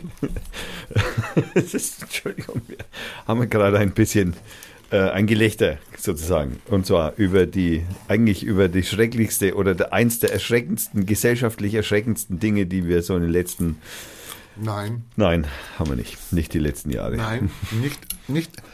Thomas, das ist falsch. Die haben, die haben jetzt erstmals irgend, irgendwelche Daten bekommen, dass auf den Guernsey-Inseln schon immer Steuerhinterziehung betrieben worden ist. Das ist etwas, da bin ich groß geworden mit. Da wusste ich schon, ich kannte keine Inseln von Großbritannien, aber ich kannte die Guernsey-Inseln, Inseln, ja. Und wusste, da bringen die Leute ihr Geld hin, wenn sie ihr Geld vom Fiskus retten wollen. Das ist nichts Neues. Es ist zum ersten Mal so, dass man Daten hat, dass man sagen kann, das und das und das, der ist mit dem verstrickt, da ist eine große Kanzlei, Applebee, ja, die organisiert das, die kann äh, Flugzeuge, die holen Flugzeuge her, die werden dann da angemeldet, damit man keine Mehrwertsteuer und Einfuhrzollsteuern bezahlen müssen. Also die organisieren dieses Ganze, jetzt darf man nicht sagen Kriminelle, weil es ist ja legal. Naja, sagen wir mal zumindest zum halt offensichtlich großen Teil. Aber der Punkt ist natürlich, äh, es geht natürlich nicht immer nur um Legalität. Vor allem dann, wenn man versucht, äh, offene, eine offene Welt zu schaffen. Und man stellt halt einfach fest, dass zum Beispiel so weltoffene Menschen wie, und ich lese jetzt einfach mal so ein paar Namen vor, die auf diesen Papers Äh, meine auftauchen. bitte nicht, streich mir den bitte raus. Äh, was ist denn deine? Mein Namen sollst du rausstreichen. Ach so, dein Name, na, das äh, selbst, versteht sich von selbst. Ich muss ja meine Kumpels schützen, ist ja klar. Und zwar stehen da solche be bekannten Namen drauf wie Bono. Also wer den nicht kennt, ist der äh, Sänger von U2. Shakira, wer die nicht kennt, da kann ich das nicht tut mir jetzt weiterhelfen. leid, aber okay. Harvey Weinstein, also der ist gleich doppelter Arschloch. Nein, Entschuldigung, habe ich nicht gesagt. Habe ich nicht gesagt. Ich habe nur gedacht, das ist ja mal laut gedacht.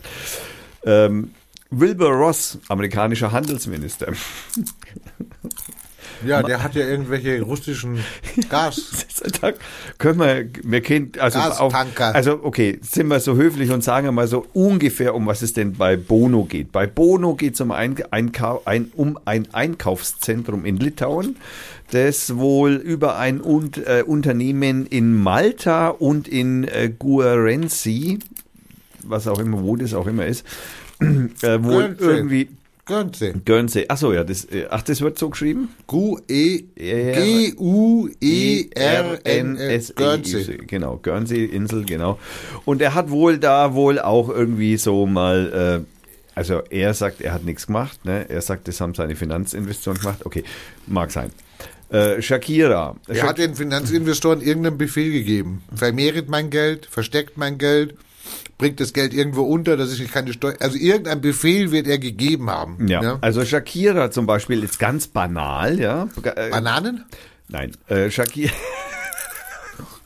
Shakiri ist ja eine kolumbianische Ja, Sängerin ja. äh, und 1,50 äh, Meter groß.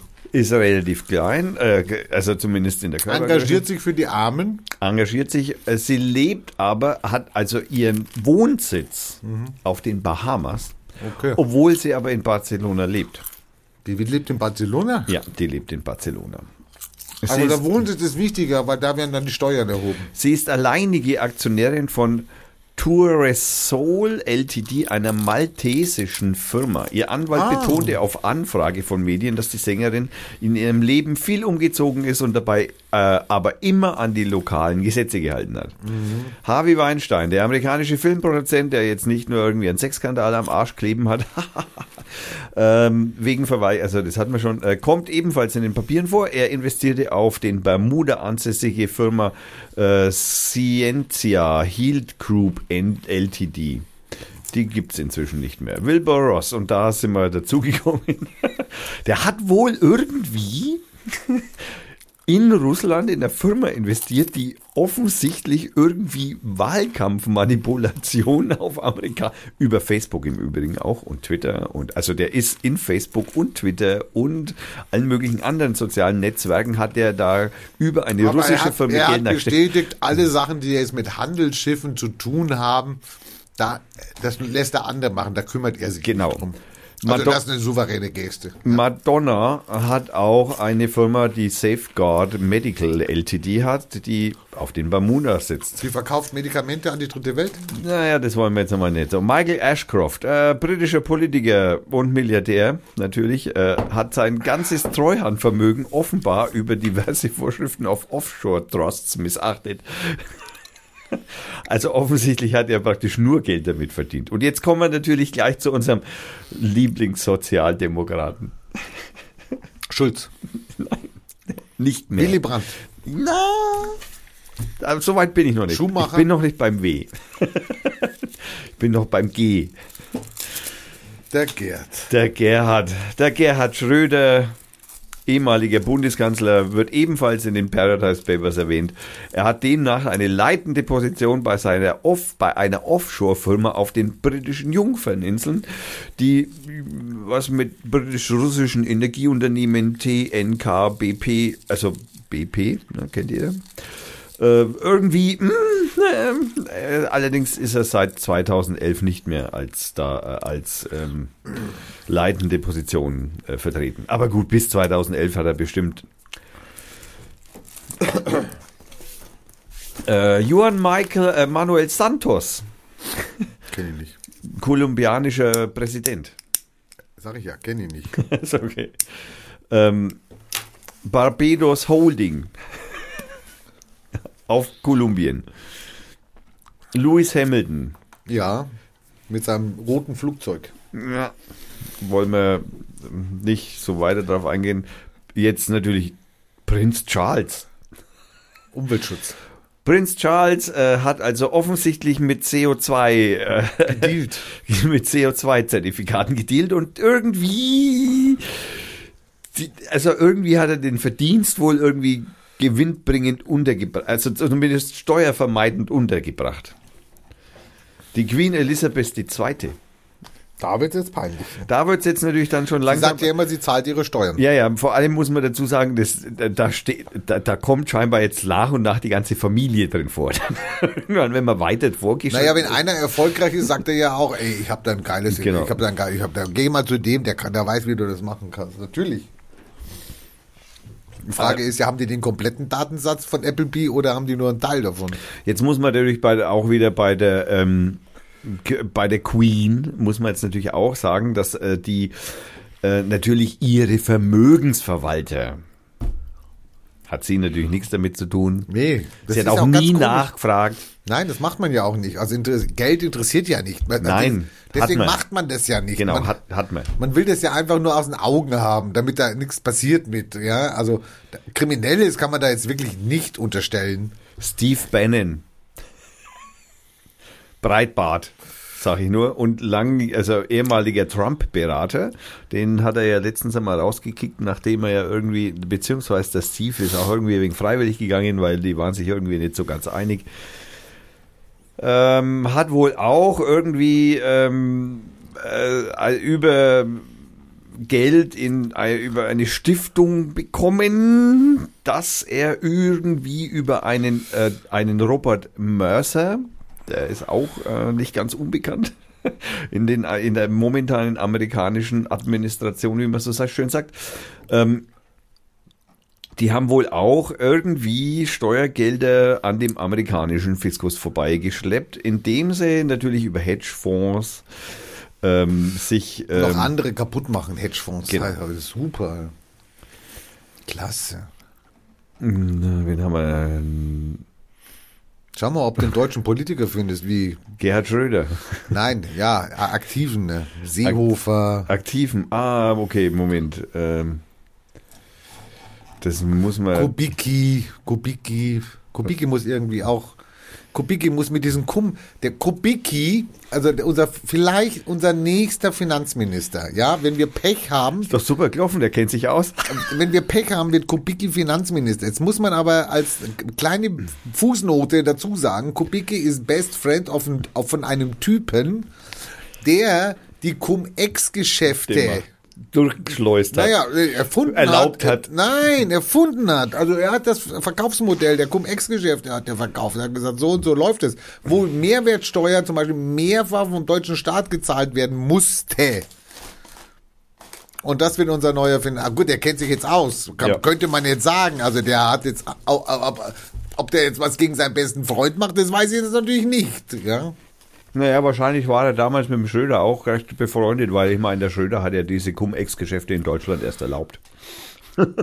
also, Na, was hat er erlaubt? Sie haben es nicht geschlossen. naja, sie Sie, hätten was nicht, da, sie, naja. hätten, sie hätten was machen, nachdem sie es gemerkt haben, was damit, was mal, haben sie es. Eine Firma in Berlin. Irgend so eine Ratzenfirma, die da überall die Häuser aufkauft. Du musst, wenn du ein Haus kaufst, musst du ja Grunderwerbssteuer bezahlen. Das ist normal. Ja, Aber wenn du jetzt nicht alleine das Grundstück kaufst, also du kaufst jetzt zum Beispiel 97 Prozent des Grundstücks und sagst, Rainer, kannst du nicht 2 Prozent kaufen? Bitte. Und dann gehst du noch zu jemandem, Kumpel, und sagst, kannst du noch 1 Prozent kaufen? Ich gebe euch auch das Geld als Kredit, damit ihr das bezahlen könnt. für wenig Zinsen. Da- da- Dann, dann seid ihr, bist du nicht mehr alleine der Erwerber des Grundstücks, sondern dann seid ihr also eine kleine Gruppe. Dann fällt die Grunderwerbssteuer flach. Dann zahlst du nichts. Ich meine, welcher Säckel, welcher Idiot, den wir bezahlen, welcher Säckel kommt auf so eine beschissene Idee zu sagen, dann gibt's keine Grunderwerbsteuer mehr. Ja. Wem wurde denn da wieder in die Taschen gespielt? Naja, das wird wohl irgendein Finanzminister gewesen sein. Irgendwann mal. Man weiß es nicht genau. Ja, ist halt jetzt rausgekommen. Ich meine, das, das Spielchen kennt man, und jetzt kommt wieder, das Spielchen kennt man ja, die Verwaltung weiß ja. Ähm, hallo, hallo, hallo, Herr Thomas, wir müssen, äh, Sie haben, kaufen gerade was, Sie müssen da bitte noch Grunderwerbsteuer bezahlen. Dann sagt der Thomas, nee, nee, sorry, wir sind ja zu dritt. Ach so, nee, dann brauchen Sie nicht, dann sind Sie fein draußen. Sorry, das weiß man. Das ist doch nix, das ist doch nix Geheimes. Na, kein Geheimnis. Das ist keine Raketentechnologie. Das weiß doch jeder, der damit zu tun hat, der die weiß das doch. Der muss doch melden an seinen Vorgesetzten, muss sagen, hallo Vorgesetzter, der war gerade schon wieder da. Der hat schon wieder keine Grunderwerbsteuer bezahlt. Der hat der- schon wieder zwei Hanseln dabei gehabt. Die haben irgendwie ein Prozent davon gehabt. Ey, sorry. Also das kenne ich sogar. Das kann ich, das, das ist, das, das kann ich so wie, wie Trump mit einem Dekret abschaffen. Grunderwerbsteuer wird immer gezahlt. Keine Sondergenehmigungen mehr. Nein, Ey, da macht der. Herr Trump natürlich als Immobilienhai nicht mit. Nein, wie Herr Trump ein Dekret schreiben, zack, zack, Christoph drunter schreiben, fertig. Oh. Er, er versteht mich nicht. Doch, doch, ich verstehe dich. Aber der Trump würde das natürlich auch nicht ändern. Ich hab nicht. Oh. Auch nicht per Dekret. Ich rede von der deutschen Verwaltung.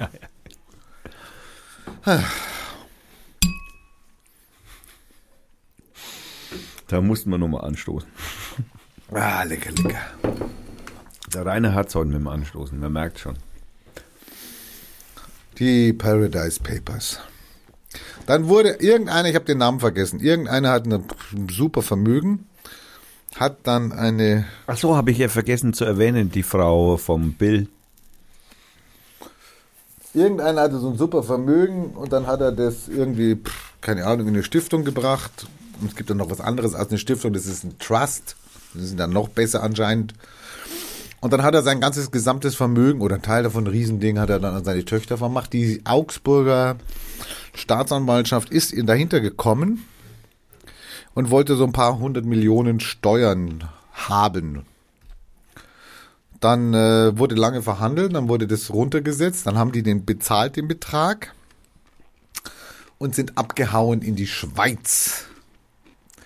Jetzt ist aber leider rausgekommen, wahrscheinlich haben die nicht alles angegeben, was sie da an krummen Geschäften gemacht haben. Jetzt ist aber das Problem, jetzt kommst du an die nicht mehr ran. Ja, weil Die sind jetzt in der Schweiz. Ja. Und ja immer noch Und er macht seine Geschäfte, seine Firma macht weiter seine Geschäfte auf deutschem Boden. Also, ich hatte heute Morgen so eine Idee und habe mir gedacht, ich meine, sorry, was passiert denn da eigentlich? Was ist denn das, was die machen? Also, sie haben irgendeine, sie haben irgendein Geschäft, die haben ein Business. Das Business läuft sehr gut. Äh, sie haben einen Gewinn Und von diesem Gewinn muss jetzt eine Steuer bezahlt werden. Was macht der raffinierte Unternehmer? Er versucht seine Gewinne zu minimieren. Klar. Das kannst du natürlich machen, indem du jetzt den Fuhrpark aufstockst und nur noch Ferraris reinstellst und etc. Da kannst du natürlich deine, aber davon hast du ja nichts. Ja, zumindest nichts, was, was Also, mehr wird. Nee, dein Konto bleibt ja dann klar. Du kannst auch sagen, ich habe keine Steuern bezahlt oder wenig oder wer weiß was. Also versuchen die ja alle mit allen möglichen Tricks, diese Gewinne, die sie machen, die, die versteuerungspflichtig sind, zu vermeiden. Das macht man halt jetzt, was wir schon lange wissen, durch die Firma sitzt doch gar nicht in Deutschland. Die hat doch da die Adresse in Amsterdam, die kennen Sie doch, da sind doch schon 3000 Firmen da. Da haben die doch ihren, ihren Im Kasten. selben Haus. Ja, alle im selben Haus, alle in der Straße. Nee, also wir können, wir können hier gar keine Gewinne abführen. Das müssen wir in Holland machen.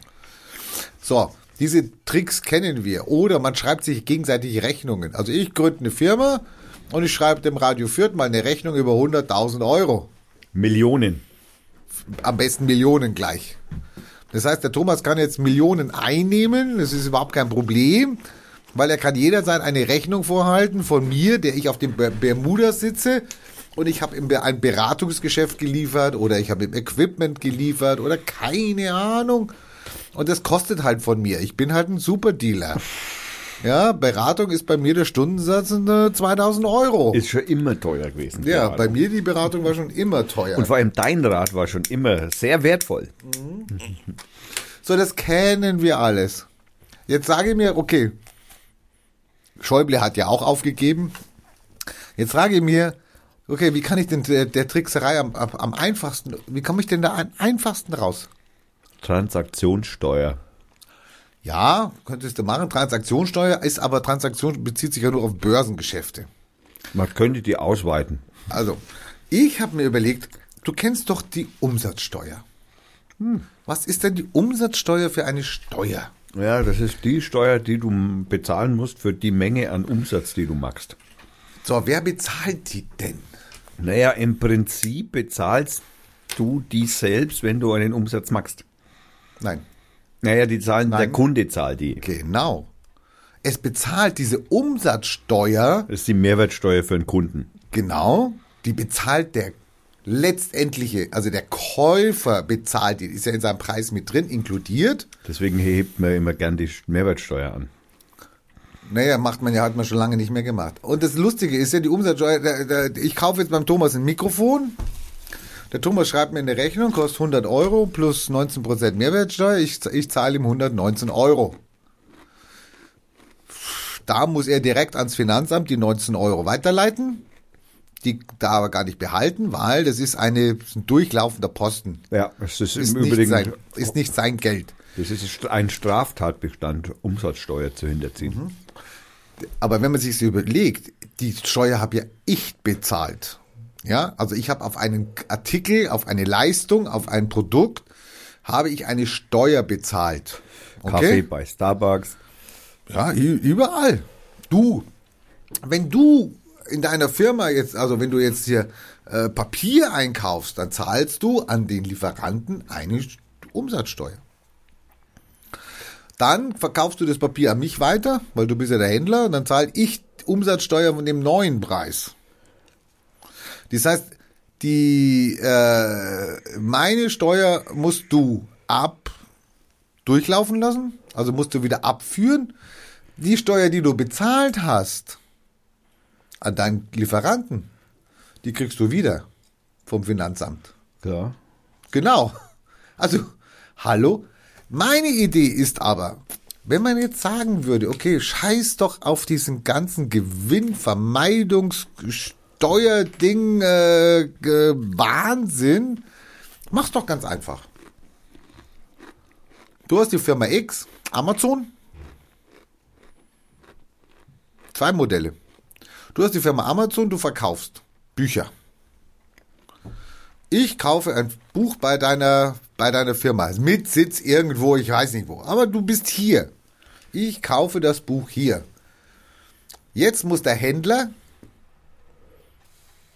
eine gewisse, eine gewisse Marge abdrücken von dem, was er erzielt hat, also an Umsatz, nicht vom Gewinn, Umsatz gemacht hat und muss die direkt an die Kommune weiterleiten, wo der Besteller herkommt.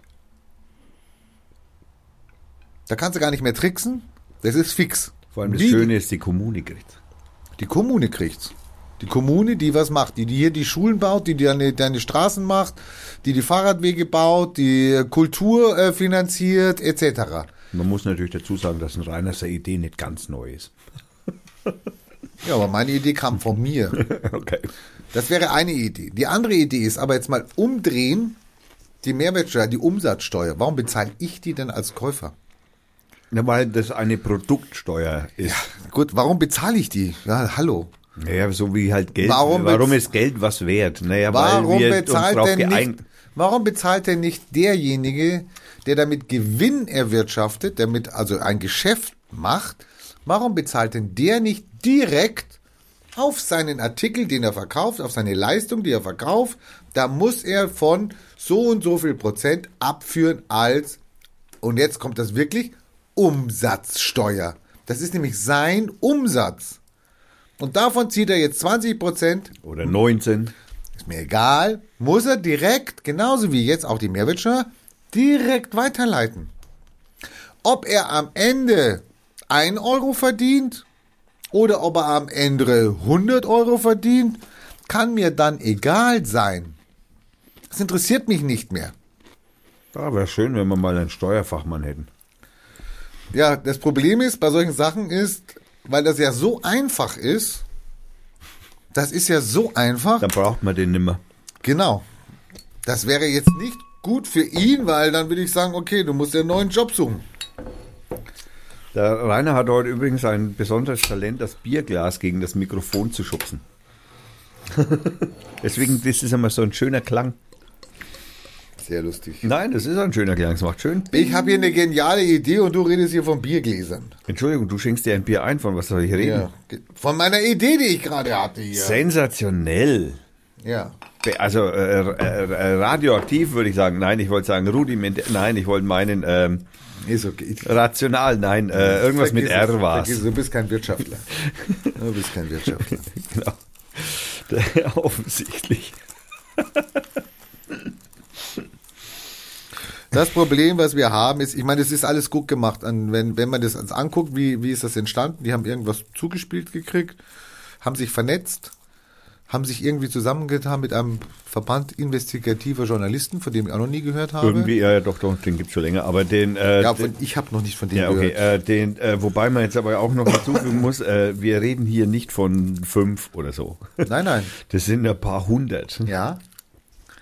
Und dann arbeiten sie noch zusammen mit, mit öffentlichen rechtlichen Fernsehsendern. Das ist jetzt zum Beispiel ein Unterschied zu denen, ja, zu den, ach, denen, die halt Frauentauschsendungen produzieren, wo du dann sagst, okay, dafür zahle ich doch gerne meine GEZ-Gebühr, wenn sowas ordentliches bei rauskommt. Naja, gut, auch die würden solche, also da steht ja über alle möglichen Typen was drin, die vorher ja bei ihnen Werbung gemacht haben oder immer noch Werbung machen. Und dann sagt der Typ natürlich, pass mal auf, du kriegst meine Werbung nimmer, wenn du jetzt da einen Das Bericht wusste drüber machst. naja, der Typ wusste, aber das ist dann dieser vorauseilende Gehorsam, zu, Genau. die Angst zu haben, da, ich, ich könnte vielleicht Nike verlieren oder was, ja? ja Oder die Mercedes. Keine, machen dann keine Werbung mehr bei mir. Und dann machen die das und recherchieren und checken die Fakten und sowas und halten das alles mehr oder minder geheim. Chapeau, Chapeau. Und dann machen sie einen Tag X, was mich jetzt ein bisschen ärgert. Weißt du, was mich ein bisschen ärgert? Ein bisschen nur. Ja, es ärgert mich ein bisschen. Wann haben die das denn zugespielt gekriegt? Ja, das ist schon irgendwie ein Jahr her oder so. Paradise Papers schon ein Jahr her? Ja, ja, also die ersten Ermittlungen, die ersten Untersuchungen haben vor einem Jahr oder so angefangen. Dann ärgert es mich jetzt noch mehr. Also jetzt ärgere ich mich aber richtig. Also dann frage ich mich jetzt, liebe Süddeutsche Zeitung, lieber NDR, WDR, weiß nicht, wer dabei ist. Ich habe da Sendungen über die Hintergründe gehört, wie die das gemacht haben. Also das äh, rechtfertigt es schon, muss man ehrlich sagen. Nee, du, ich, du weißt ja gar nicht, was ich jetzt sagen will. Dass das so lange gedauert hat, meine ich. Nee, ich, aber ich will auf was anderes hinaus. Einverstanden. Ja, du hast ja auch keine Chance. wir haben vor pff, sechs Wochen hatten wir Bundestagswahl.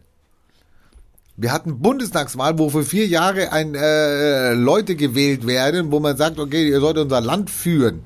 Hätte man das nicht acht Wochen vorher schon mal lancieren Ja, man, können? kann das, man kann das ja natürlich auch sagen, äh, warum ist das eigentlich noch vor der Wahl in Frankreich gelaufen? das ist, spielt es bei einem Neoliberalisten äh, in, in Frankreich noch viel größere Rolle als bei uns. Es hätte Thema werden können. ne? Ja, nein. Aber, aber sorry, sorry, meine, Damit macht man ja Wahlkampf. Da, zum Glück, das wäre jetzt mal ein Wahlkampf gewesen. Ich meine, ich bin, ich bin auf Twitter, ich bin auch mit diversen Großparteien, äh, man kann ja da nicht sagen befreundet. Ich folge doch, ihnen. doch. Nein, kann man bei Twitter nicht sagen.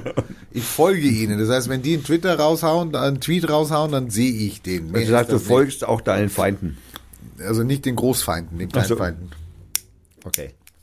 Obwohl ich, ja, CSU folge ich auch, also das ist ein Großfeind, das muss ich schon sagen. Also, also das ja, die, die sind ja mit die dämlichsten überhaupt. Ja, die folge ich auch auf die, die, den, denen verfolge ich, die verfolge ich auch auf Facebook. Die sind unerträglich. Also wenn, wenn man wenn man Satireparteien verbieten muss, muss man zuerst die CSU verbieten, ja? Also nicht die Partei, da ist zuerst die CSU dran. Ne? die macht aber die beste Satire. ja, das weiß sie nur nicht. Sie glaubt, sie macht ja ernst. ja. Und das wissen äh, dummerweise die Zuschauer auch nicht. Also ich folge denen und schaue mir das an und komischerweise, ich meine, ich meine, ich habe jetzt einen tollen Kommentar von der von der Linken gesehen, von der Kipping. Das war in der Tagesschau irgendwas, da wurde Hm. sie interviewt dazu. Also was anderes ist mir noch nicht. Also hat die Merkel schon was gesagt? Nein. Hat da irgendeiner von der Nein, SPD schon nein, was? nein. Hat er von der FDP was? Hat er ein Grüner was gesagt? Wie, wie stellst du das vor? Ja, ich meine, ihr könnt doch was sagen, wenn das wahr ist. Wenn Sagen- das wahr ist. Sagen Sie mal, Herr Schulz, äh, äh, wenn der Schulz dann, wie, wie stellst du dir die Situation vor? Der Schulz geht zum Schröder und sagt, hey Schröder, sag mal, wie ist denn das da so mit einer, mit das- einer komischen Beteiligung in der das Firma interessiert mich doch nicht. Nee, ach, das interessiert mich nicht. Das machen die natürlich untereinander nicht aus. Das wissen die untereinander wahrscheinlich nicht einmal.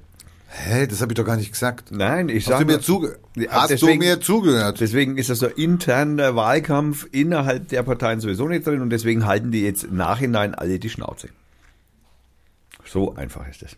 Ja. halten jetzt einfach die Schnauze, weil sie sich intern schon damit nicht auseinandergesetzt haben, weil sie ja prinzipiell das wahrscheinlich immer irgendwie Aber du könntest doch vermutet jetzt haben. aufspringen, du könntest doch jetzt aufspringen als so ein, also ein, also ein Politiker, der sich einen Namen machen will, ein Hinterbänkler, der, der, wo der vier Jahre jetzt in der Versenkung verschwindet, der könnte doch jetzt vor die Mikrofone treten und könnte sagen, ich bin jetzt hier drin und mit mir wird es das nicht mehr geben. Ich werde das zu verändern wissen. Ich, ich möchte nur damit sagen, dass der als Hinterblänkler meint er jetzt gerade den Herrn Lindner. Nee, meinte ich nicht. Ein Hinterbänkler meinte ich. Ein Ich meinte einen von den 700, die da noch im Parlament sitzen, außer den neun. Das sind jetzt keine Hinterbänkler, Lindner Die und sieben- Özdemir. Nee, das ist ja die, das ist ja die Big Five oder Big Nine oder keine Ahnung. Sind sie das? Die Frau Merkel hat gesagt, so, die sollen jetzt einmal ein bisschen wenig, also mit ihren 6%, die sie da oder 8%, die sie da so im Schnitt haben, diese zwei Kleinparteien, die sollen sich hier nicht so, so wichtig machen und hier diese Ko Die. Grünen haben das ja verstanden und die Grünen haben sofort gesagt, okay, Ja, ja. wir nehmen unsere Zahlen mit äh, Braunkohle. 2030 ist nicht mehr das Nein, Thema. nein, das ist nein, wir, wir sind jetzt kompromissbereit. Also wir, Ja. wir geben jetzt mal die erste, so Gorbatschow-mäßig. Also wir sagen geben- kein Enddatum. Wir geben jetzt mal was vor und zeigen unseren guten Willen. Jetzt müsst ihr auch was geben. und der Kubicki ist gleich Und von... jetzt, Nö. und jetzt haben sie ja gar nicht mehr, die Grünen haben ja gar nicht mehr so viele Themen. Und jetzt, also ich meine, sorry, Braunkohle, ich wusste gar nicht, dass Braunkohle so gefährlich ist, aber jetzt weiß ich es mittlerweile. Äh, Und jetzt kriege ich mit, die sieben äh, stinkertsten Braunkohle kommen aus Deutschland, von den, also die, von den zehn stinkertsten kommen die sieben, äh, sind sieben aus Deutschland. Danke, Grüne. Und jetzt kommen die Grünen und sagen, nee, nee, also von der, äh, da- der wir brauchen jetzt eigentlich nur noch ein, natürlich Grüne, seid ihr bescheuert? Äh, Der Ausstieg ist begrenzt, weil irgendwann gibt's keine Braunkohle mehr, dann ist es vorbei. Ja klar, weil die Welt erstickt halt.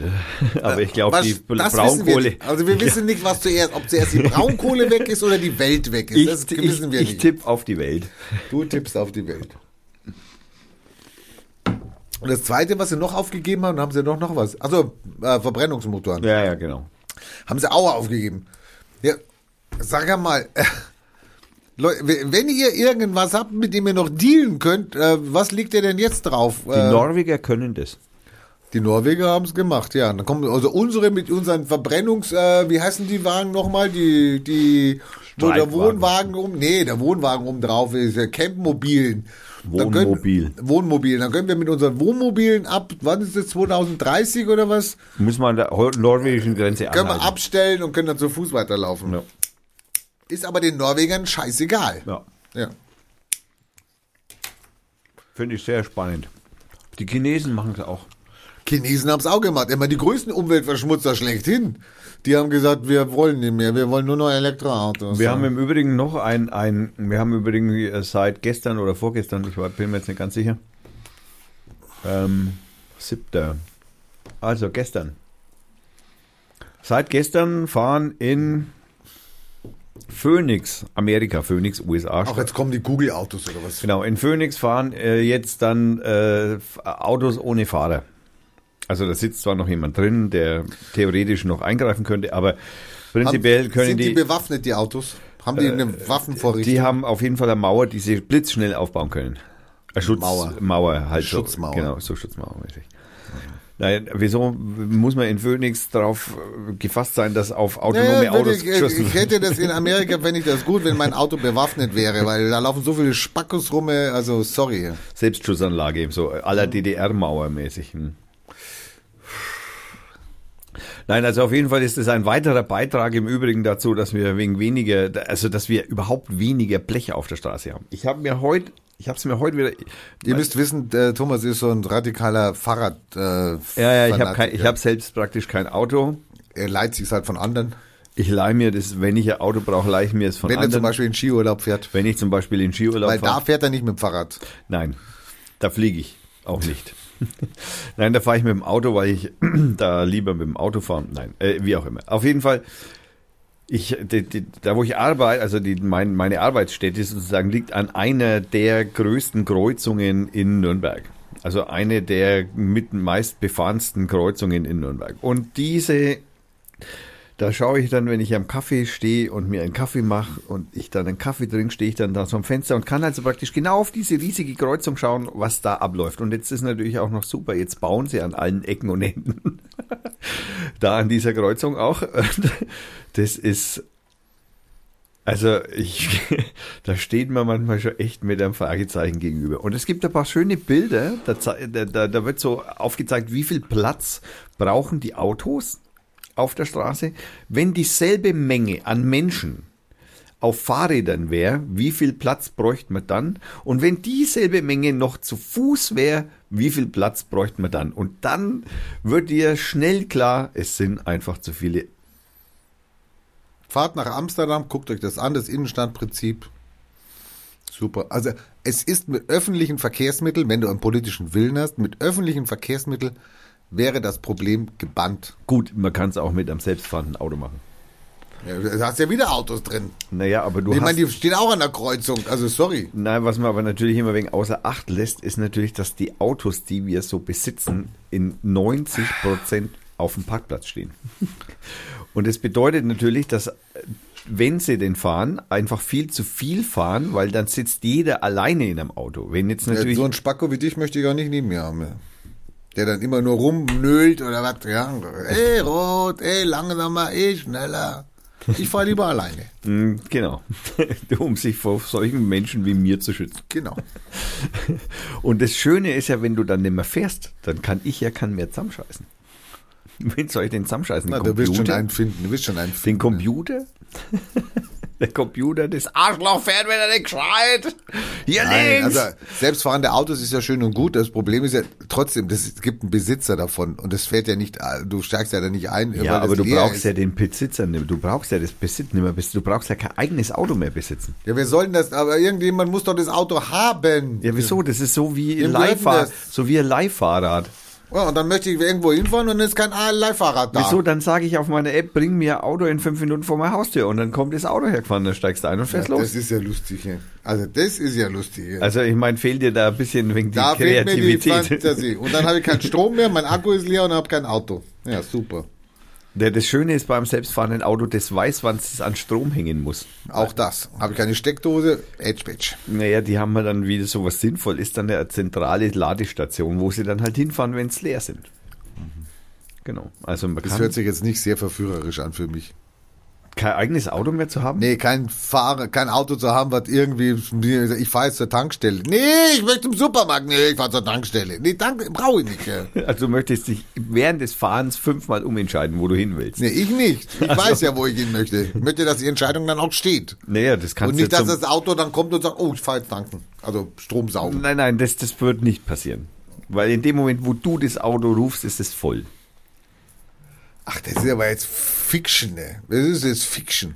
Ja, so kann man sowas halt lösen, wenn man das möchte. Ich möchte mit öffentlichen Nahverkehrsmitteln lösen. Ich will nicht, dass da jeder mit dem Auto durchfährt. Und wieso? Das macht er jetzt. Öffentlich. Jetzt fährt jeder mit dem Auto. Ja, das möchte ich ja nicht. Ja, genau, das soll ja weg sein. Ja, eben. Und die soll- Autos sind ja dann nicht mehr weg. Dann steht hier kein einziges Auto auf der Genau, Straße. und da soll eine Straßenbahn fahren, da soll ein Bus fahren. das kannst du hier in der Straße keine Straßenbahn fahren lassen. Natürlich, kannst du da vorne eine Straßenbahn fahren lassen. Ne? Ja, aber du, kann, du kannst nicht jede Nebenstraße von der Straßenbahn fahren lassen. Du kannst nicht jede Straßenbahn Mach hier ein. Pferdedroschwerk rein. Überall in die Stiegstraße und Pferdedroschwerke. Oder, ich- oder wie heißen die Teile, wo man so drauf stehen kann? Wie heißen die? Man könnte natürlich, So Segways. Überall stehen so Segways und ich rase mit dem Segway durch die Stadt. wir können natürlich dann sozusagen, wir können dann also praktisch, also wenn es nach dem Rainer geht, äh, der ist da offensichtlich ja noch ein äh, also Pferdekutschenliebhaber. Und deswegen, wenn man leider mit solchen Menschen das autonome Auto mit dem Rainer nicht verwirklichen. Nein, das das autonome Auto. Es macht doch überhaupt keinen Spaß, mich in ein Auto zu setzen und dann da. Im Moment einmal ist fahr- doch das Geilste, was es gibt. Du kannst Fahr zur Arbeit Du kannst mich zurück. vögeln, saufen, du kannst surfen, du kannst alles machen, was du willst, während das Auto für dich fährt. Du brauchst dich um nichts mehr, das ist wie ein Chauffeur. versicherungstechnisch nicht machbar. Was heißt die Versicherung? Wie, wie, wie, inwiefern? Wenn mein Auto einen Unfall baut, wer hat's gebaut? Nö, dann hat er, entschuldigen, Wer hat's gebaut? entschuldigen finde ich auf jeden Fall immer. Ja, das Auto oder was ist den Softwarehersteller? Ja, genau, zum Ja, Beispiel. das werden die, beim, die werden dir beim Verkauf schon einen Vertrag schreiben, Also, da, so- so- so- wo da steht dann drin, über die Software Moment, und Moment. eventuelle Fehler Äh, was- und was wer, meinst du, wie tragen man- wir keine Verantwortung. Was meinst du, wie man sich daran darauf geeinigt hat, dass wenn du das Auto fährst, da gibt wie auf eine Vielzahl von merkwürdigen Gesetzen, Verkehrsregeln, Schnick, Schnack, Schabernack, die immer irgendwie versuchen, dir oder je- dem anderen die Schuld zu geben. Also irgendjemand ist immer schuld. Das heißt, warum sollte nicht irgend, dann kann man ja zum Beispiel einen Fonds gründen, indem man sagt zum Beispiel, alle, die die Software für solche ferngesteuerten Autos fahren, zahlen in einen Fonds ein, von dem Fonds werden alle Schäden bezahlt. Bumm, aus. So wie Steuer halt auch. Ist doch scheißegal. Das ist doch nur Frage der Organisation. Nicht mehr, nicht weniger. Wir können doch uns ohne weiteres auf irgendeine andere Lösung, wer die Schuld bei, da, da geht's ja nur um Bezahlen. Es geht ja nicht darum, jemand, so, jetzt gebe ich dem, der mir hinten reinfährt, den, diesen Typen, den Wenn kann ich jemand tot fahre, ja, das ist, wo bin ist ich unschuldig, bin ich unschuldig oder? Wo, wo, der, wenn du nicht, du fährst ja nicht, wie sollst denn du Ich habe den sein? angemacht. Ich habe angemacht und habe gesagt, fahr nach nicht, nein, unter der, Türkei. das Auto ist an. Das ist doch nur Frage der Kohle. Auch wenn jemand totgefahren Du wird. kannst Leben nicht mit Geld bezahlen. Ja, aber das machen wir doch jetzt schon die ganze Zeit. Möchte ich dann in Zukunft nicht weitermachen. ja, also ich meine, da kann man doch die Kohle, die dann die, die Reduktion an solchen Unfällen, wo Menschen sterben, die ich durch ein autonom fahrendes Auto ja wahrscheinlich haben werde. Da gibt's keine Beweise für. Ich schwöre dir, das geht schneller, als du denkst. Gibt es keine Beweise für. Sch- Schau dir mal diese ganzen Unfalltotenzahlen mit Alkoholleichen, die hinterm Steuer sitzen an. Schau dir mal die 6000 Typen an, die wegen Ja. Alkohol am Kann Steuer ja sein, dass sterben. mein Auto Atomstrom ge gemacht hat und fährt auf einmal doppelt so schnell. Ja, dann kannst du auch noch so gut, dann ist es noch besser. Ja, wieso ist noch besser? Dann fährt's falsch, also ein Softwarefehler. Wie war das? Wie war das? Dann hast du Okay, der Zuschauer- der Zuhörer mal ganz hat schon- kurz, mal ganz kurz. Also schöne Geschichte nebenbei, Twitter. Twi nebenbei, Twitter. Twitter. Wer war, wer war diese Woche nicht erreichbar auf Twitter? Zehn Minuten lang. Wer war zehn Minuten nicht, also nicht zu finden? Und das ist also ganz überraschend. ganz überraschend. Und was ist da passiert? Ich kann mir vorstellen, dass da der CIA vielleicht oder so. Oder Irgendeiner wurde entlassen von irgendeiner Firma vielleicht ist das Telefon ausgegangen. und dann hat er mal schnell den Account, Akku leer. den Account von, den ah, Twitter selber war der beschäftigt. Also, Und dann hat er schnell mal den Account von, von Ding, mal, also nicht nur lahmgelegt, sondern gelöscht irgendwo ins Nirvana. Zehn Minuten war Trump nicht zu erreichen und dann taucht er auf einmal wieder auf und Twitter entschuldigt sich. Sie sind schwer am Suchen. Zuerst haben sie auch gesagt, es wäre so ein Softwarefehler, nachher mussten sie zugeben, es lag daran, dass sie einen entlassen haben und der hat Rache, praktisch so Rache geübt. yeah. So, und jetzt nehmen wir mal das Beispiel auf deine Autosoftware. Ja, hallo. Irgendeiner sitzt da, wird gekündigt und sagt, ich habe keine Lust mehr und dann drückt er auf, ja. Bremsen äh, gehen nicht. Genau, Bremsen ausschalten, ja. Wow. Da kommst du mit deinem Fonds, kannst deinen Fonds kannst du dir dann irgendwo hinstecken. Ja, der Fonds ist pleite. Ganz ehrlich, Rainer, du weißt, wie das im Straßenverkehr so ist. Risiko trägt man halt einfach immer. Genau. Ja, ja. Und eine vollkommen risikobefreite Welt gibt's nun mal nicht. Okay, das kannst du in den Vertrag mit reinschreiben. Das ist ja jetzt auch schon so. Ich als Fahrradfahrer weiß da übrigens ein langes Lied davon zu singen. Es vergeht kein Tag, nicht ein Tag vergeht, in dem nicht irgendein Autofahrer komplette Scheiße baut. Und zwar gegenüber Fahrradfahrern, wo es normalerweise Und die Fahrradfahrer, Tote die bauen, gibt. ich wohne jetzt an einer stark, an einer Einfallstraße. Also wenn man von außerhalb kommt, dann fährt man bei mir, und ich habe da einen Bürgersteig hier, der ist vielleicht 30 Meter weit, zwischen zwei, Straßen, 30 Meter lang. Die fahren doch nur deswegen da, weil die Autos auf der Straße fahren. ist mir da gerade, von mir sollen sie da fahren, aber dann sollen sie rücks rücksichtsvoll fahren. Was machen die? Das sagen wir ich, mal am Autofahrer. Nee, ich stehe am Bürger, ich bin, ich bin Bürger, also mal hallo, ich brauche doch nicht über die Autofahrer reden. Naja doch, weil nämlich deswegen fährt nämlich der Deswegen du Fahrradfahrer doch- auf dem Fahrrad, des- auf dem Fußgängerweg. Deswegen muss er sich aber nicht aufführen wie irgendwas, sondern dann muss er ganz normal du fahren. weißt doch, wie das läuft. Genau. Es wird von oben nach unten geschimpft. Genau, so Naja. wird gestimmt. Dann fängt er an zu Du tust gerade so, als wenn das irgendwie eine Weisheit des Lebens wäre. Das Nein, ist doch ganz ist eine eben. Also, Aufregung. Eine, so wie du dich über Autofahrer aufregst, rege ich mich über Fahrradfahrer auf Bürgersteigen auf. Und ich kann da echt nicht aus dem Haus gehen, ohne dass irgendein Spacko, erwachsener alter Mann, also alter ich Mann, möchte jetzt nur Mittelalter, mal, noch mal weiß was. hinzugefügt werden, dass der Rainer das nicht so meint. Der meint natürlich nicht alle Fahrradfahrer. Nee, die auf der Straße sind, ist ja kein Problem. Ich Nein, kein er meint Problem auch mit. nicht alle Fahrradfahrer auf Gehsteigen. Doch, die meine ich schon. Er schert Der da, er, er, der er schert da ein bisschen über den Kamm. Das ist so Der fängt ähnlich zum wie bei Klingeln an. Und ich krieg einen Schrecken und denk mal, was ist denn jetzt los? Ach, der, der Rainer gehört zu den Fußgängern auf der Welt, die glauben, sie wären allein auf dem Fußgängerweg. Mhm. Es der Fahrradfahrer gehört nicht auf den Fußgängerweg. Ach so, und wenn das jetzt zum Beispiel eine Frau mit Kinderwagen gewesen wäre, die dir in die Hacken fährt? Hä, ist mir noch nie passiert. Nein, ich will damit nur sagen, wenn man sich nach draußen bewegt, muss man halt einfach ein bisschen damit auch leben, dass Nee. andere auch da Wenn sind. du dich aufregst über Autofahrer, dann musst du genauso akzeptieren, dass sich Fußgänger auch über Fahrradfahrer, also das ist genau dasselbe Problem. Äh, Du bist auf einem Verkehrsmittel, du bist in, äh, in einem Soll ich dir mal den Unterschied sagen? ja, bitteschön. Der Unterschied zwischen einem Autofahrer und einem Fußgänger ist, dass bei einem Unfall einer tot ist und es ist in der Regel nicht der Autofahrer. Bei einem Fußgänger und einem So bin ich nur körperlich verletzt oder bist was? du nur körperlich verletzt. Ach so, danke schön. Ja, super. Was, Naja, ist, da, was ist denn das für eine Begründung? Ja? Äh, tot und verletzt? Ja, ja, das ist schon ein Unterschied, ist mir schon klar. Aber damit rechtfertigst du, du sagst, weil Nein. es, weil es was Schlimmeres gibt, ist das, was nicht so schlimm ist, gerechtfertigt. Nein, Nein, das, das ist es stimmt, auch nein, nein, nicht. nein, du, du, du legst mir da echt ein Genau. wenig Schlägeworte in den Nein, Mund. Doch. Das hast du gerade. Nein, nein, nein, nein, das tue ich nicht. Was weil nur der, weil ich das Was ist der Unterschied? Da stirbst du, da bist du körperlich verletzt. Das ist der Unterschied, den, den, den du mir gerade erklärt hast. Darf ich jetzt meinen Satz zu Ende sprechen? Den hast du ja zu Ende gesprochen. Nein, habe ich nicht. Du relativierst es, nicht ich. So, der Satz zu Ende bitte. Genau, das war mein Satz. Ich, ich stelle nur diese zwei Dinge entgegen, wenn Verkehrsteilnehmer sind mehr als nur Fußgänger und Fahrradfahrer, sondern es sind Autofahrer und Lkw-Fahrer und was weiß ich, was da noch Genau. auf der Straße rumkreucht und fleucht. Richtig. Genau. Und in der Regel ist es halt einfach so, dass halt einfach, wenn ein Fahrradfahrer von einem Autofahrer zusammengefahren wird, Ja, das haben wir ja Regel schon halt, gehabt. Genau, Ja. in der Regel da eben einer dabei stirbt, wenn Ja, in der Regel nicht, aber er kann sterben. er kann sterben dabei. Wenn aber ein Fußgänger und der Fahrradfahrer dabei zusammenfährt, passiert es nicht. das wir- rechtfertigt nicht, dass es unvorsichtige Fahrradfahrer auf Fußgängerwegen Aggressive, gibt. ja. Ja, aber das sind nicht alle Fahrradfahrer. Das habe ich aber gerade versucht zu erklären. und dass auch wenn nicht ich- alle Fahrradfahrer auf Gehsteigen. Wenn ich aus meinem Haus rausgehe, ja, bin ich permanent bedroht von erwachsenen Männern, die auf, der, die auf dem Bürgersteig fahren und mich vom Bürgersteig weg irgendwo an die Seite klingeln wollen oder bremsen wollen oder ich weiß es nicht. Die wollen halt vorbei. Nee, die, für, die haben das Tempo des Führers. Des, die haben, wie ich als Autofahrer. Ich kann, wenn du vor mir fährst, habe ich nicht das Recht, dich anzuschubsen oder dich wegzuhupen oder wer weiß was. Dann muss ich dein Tempo aufnehmen, bis ich mit einem gewissen Abstand an dir vorbeifahren kann. So habe ich es gelernt. So mache ich es auch. Ob jetzt zum Beispiel, also du bist noch nicht so viel Fahrrad gefahren in deinem Leben, ne? Doch, ich bin auch Fahrrad gefahren, natürlich. Aber scheinbar nicht in solchen Situationen. Es ist. Ja gut, dann müsstest du ja jeden Tag, wenn es wirklich so schlimm wäre, Thema, müsstest du jeden Tag lesen, schon wieder toter Fahrradfahrer, schon wieder toter Fahrradfahrer, schon Liest wieder. du jeden Tag? Nee, liest du nicht Ja, jeden du Tag. nicht, ja, genau. Du nicht.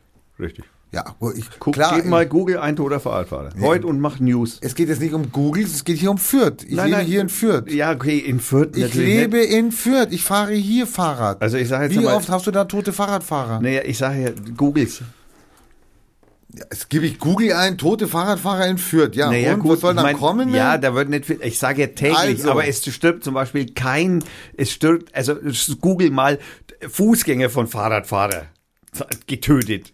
Jetzt bist du wieder bei dem Beispiel. Ja, ich lasse mich doch nicht darauf ein, dass ich sage, meine körperliche Unversehrtheit ist weniger wert Du als die körperliche. wieder, du willst mir schon wieder was ins Mund legen. Ja, aber, aber dann bring das doch nicht. Ja, aber du, du, Ich habe Regeln. Ich habe Regeln. Ich habe als Autofahrer Regeln, die ich einhalten muss. Ich habe als Fahrradfahrer Regeln, die ich einhalten und muss. darauf beschränkst du das Leben und, zusammen? Und ich habe als Fußgänger Regeln, die Und ich darauf einhalten muss. beschränkst du dieses, dieses, dieses, dieses System zwischen Verkehrsteilnehmern. Deswegen sage ich, auch du hast Regeln als Fahrradfahrer, Und- und- an die du dich halten musst. Und du, du, du glaubst also wirklich ernsthaft, dass nur aufgrund der Regeln unser Straßenverkehr funktioniert?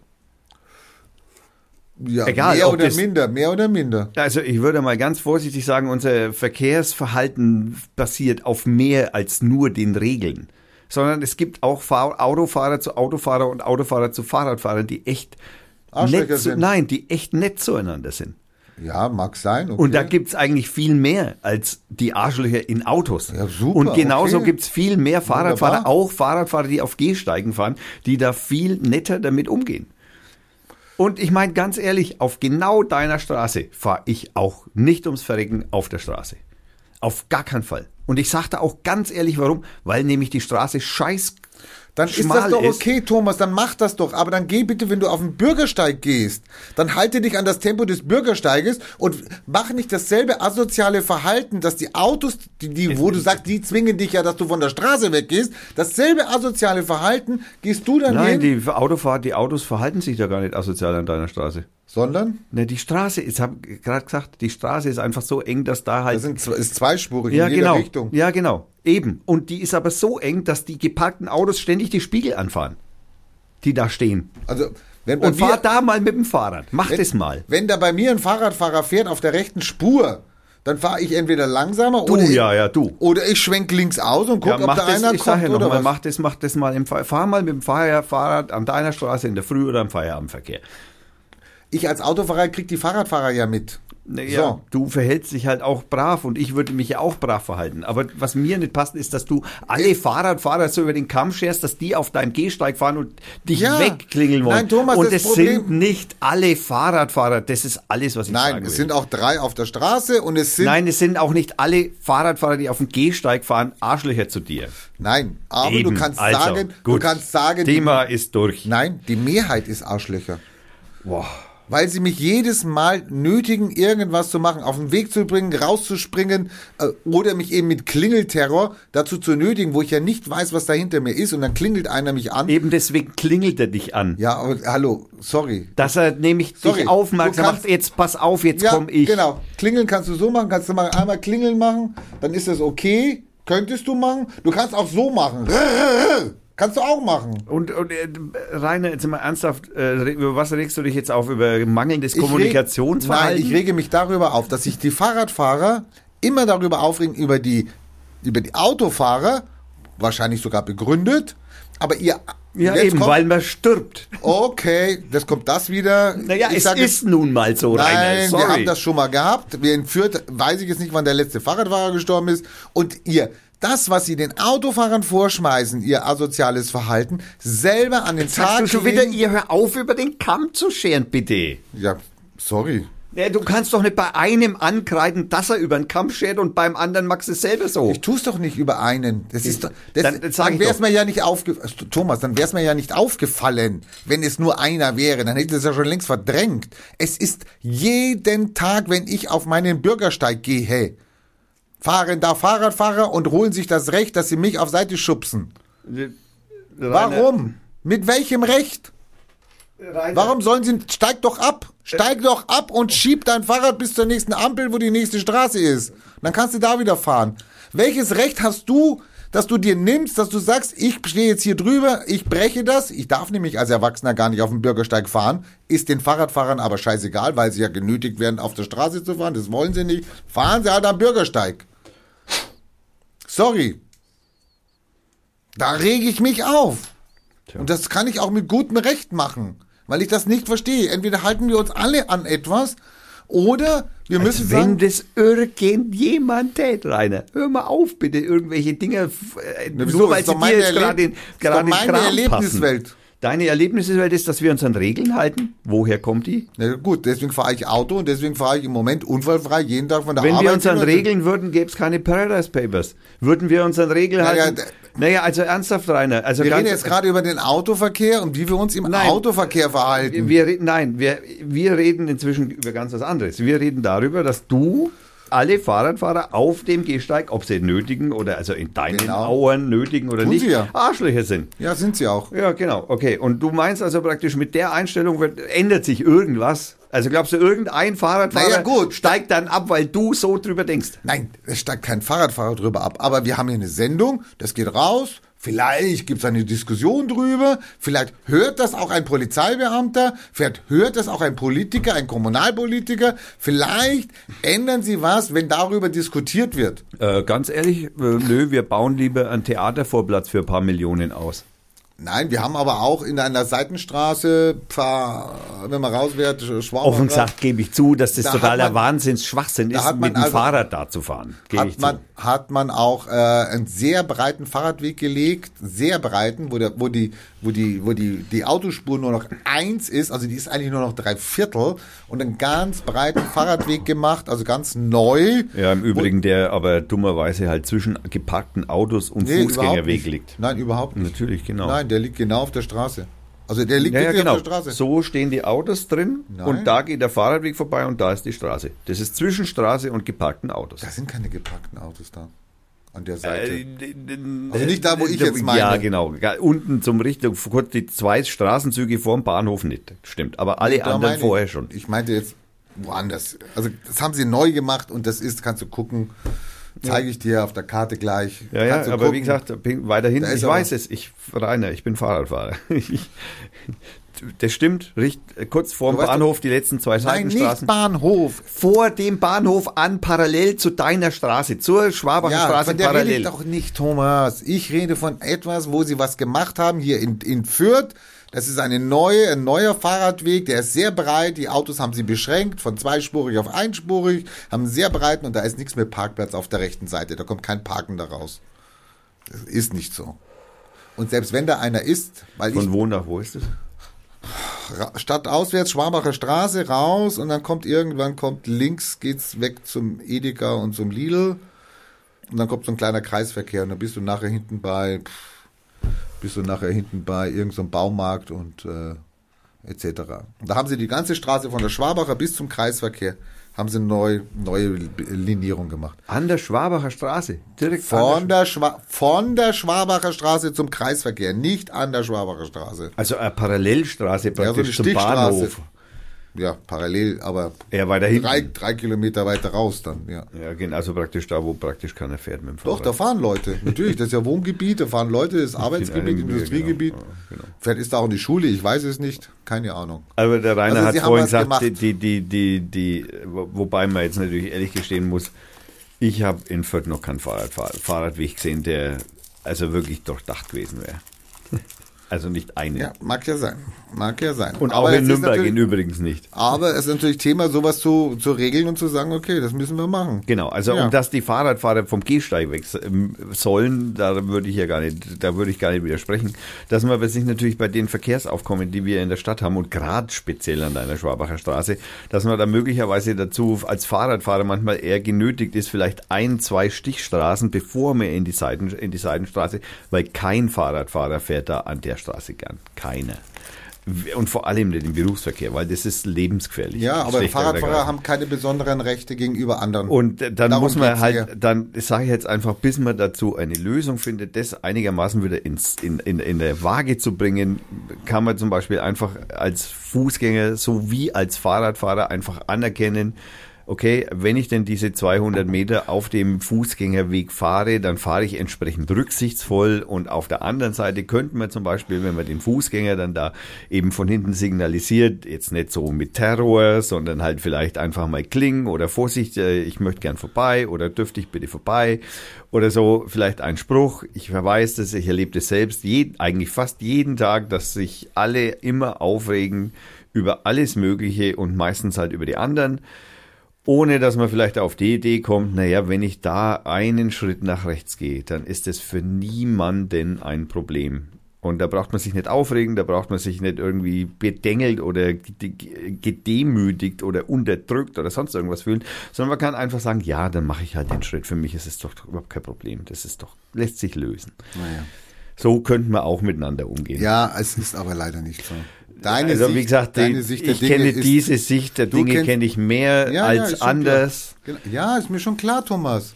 Also ich kenne die Sicht, das dass man miteinander kommuniziert und dann halt einfach zu gemeinsam einer Lösung kommt. Und es geht eigentlich im Straßenverkehr relativ einfach, auch zwischen Autos und Fahrradfahrern. Und auch zwischen Fahrradfahrern und Fußgängern und Joggern und Inlineskatern und Longboardfahrern und so weiter und so fort. Ja, der ein oder andere nervt und der ein oder andere ist, ich habe vergessen, Hunde ausführe. Äh, das stimmt, der ein oder andere nervt und der ein oder andere ist gestresst, der ein oder andere hat vielleicht gerade irgendwelche, äh, ist keine Ahnung, Stress mit der Alten gehabt oder so, entschuldige den Ausdruck, Stress mit der Frau gehabt und ist deswegen scheiße drauf, geht aus dem Haus raus, schwingt sich auf sein Fahrrad und äh, und äh, sage ich mal, okay, der schwingt sich auf sein Fahrrad und äh, es ist mir fast noch lieber, als wenn er sich in seinen LKW schwingt und äh, schreit.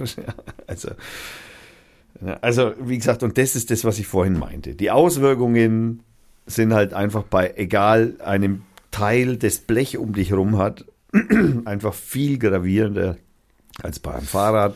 Geh halt einfach mal dahin und sag doch einfach, okay, wenn ich da nicht fahren kann, aus welchen Gründen auch immer, weil es zu gefährlich für mich ist, weil ich Angst habe, weil die Autofahrer sich asozial verhalten, dann nehme ich einen sicheren Weg. Ich aber ja, deswegen habe ich ja gerade gesagt, du hast mir nicht zugehört. dann benutze ich den sicheren Weg, aber auch nicht so, wie die Autofahrer die Straße benutzen, sondern benutze ich den sicheren Weg, so wie ihn die Fußgänger benutzen. Die Sache wäre gegessen. Naja, ich sage Aber ja, der Fahrradfahrer will natürlich schneller sein. Was doch auch in Ordnung ist. Nein, das funktioniert nicht. Das ist ja das Problem. Deswegen haben doch die Fahrradfahrer das Problem auf der Straße, weil sie vom Tempo ein anderes Tempo haben. Deswegen muss man ihnen eigene Fahrbahnen einrichten, Ja, damit klar. sie mit ihrem Tempo, das ja auch schnell ist, aber halt nicht so schnell wie vom Auto, Okay. mit ihrem Tempo fahren Was können. meinst du, wie das an so eine Kommune entscheidet? Was meinst du, wie so eine Kommune entscheidet? Die wisst, die der Kommune weiß ganz genau, okay, es werden immer mehr Fahrradfahrer, was soll man machen? Es wäre auch normalerweise, sinnvoll. Es ist ja auch sinnvoll.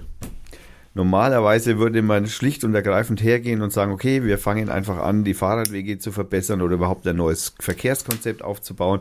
Jetzt stellt man aber natürlich dann schnell fest, so ein neues Verkehrskonzept aufbauen, das ist nicht so ganz einfach, vor allem weil man nicht weiß, was morgen ist und man weiß ja nicht, vielleicht fahren doch mehr Züge oder selbstfahrende Autos, vielleicht fahren die Leute weniger Fahrrad, wenn es dann selbstfahrende Autos gibt, dann jetzt baue ich an, äh, durch die ganze Stadt, reduziere den Platz für die Autos und dann fahren die aber in fünf Jahren gar nicht mehr Fahrrad, weil alle mit einem selbstfahrenden Auto fahren Ja gut, und dann, habe ich hätte- den Scheiß gemacht. Dann hätte man viele Dinge gar nicht machen können. Nein, was ich damit sagen will, ist einfach solche Entscheidungen zu treffen, um dann eben ein Verkehrskonzept zu entwickeln und umzusetzen. Die sind nicht so einfach, dass ich sage, ich mache es jetzt so, sondern da spielt einfach viel eine Rolle.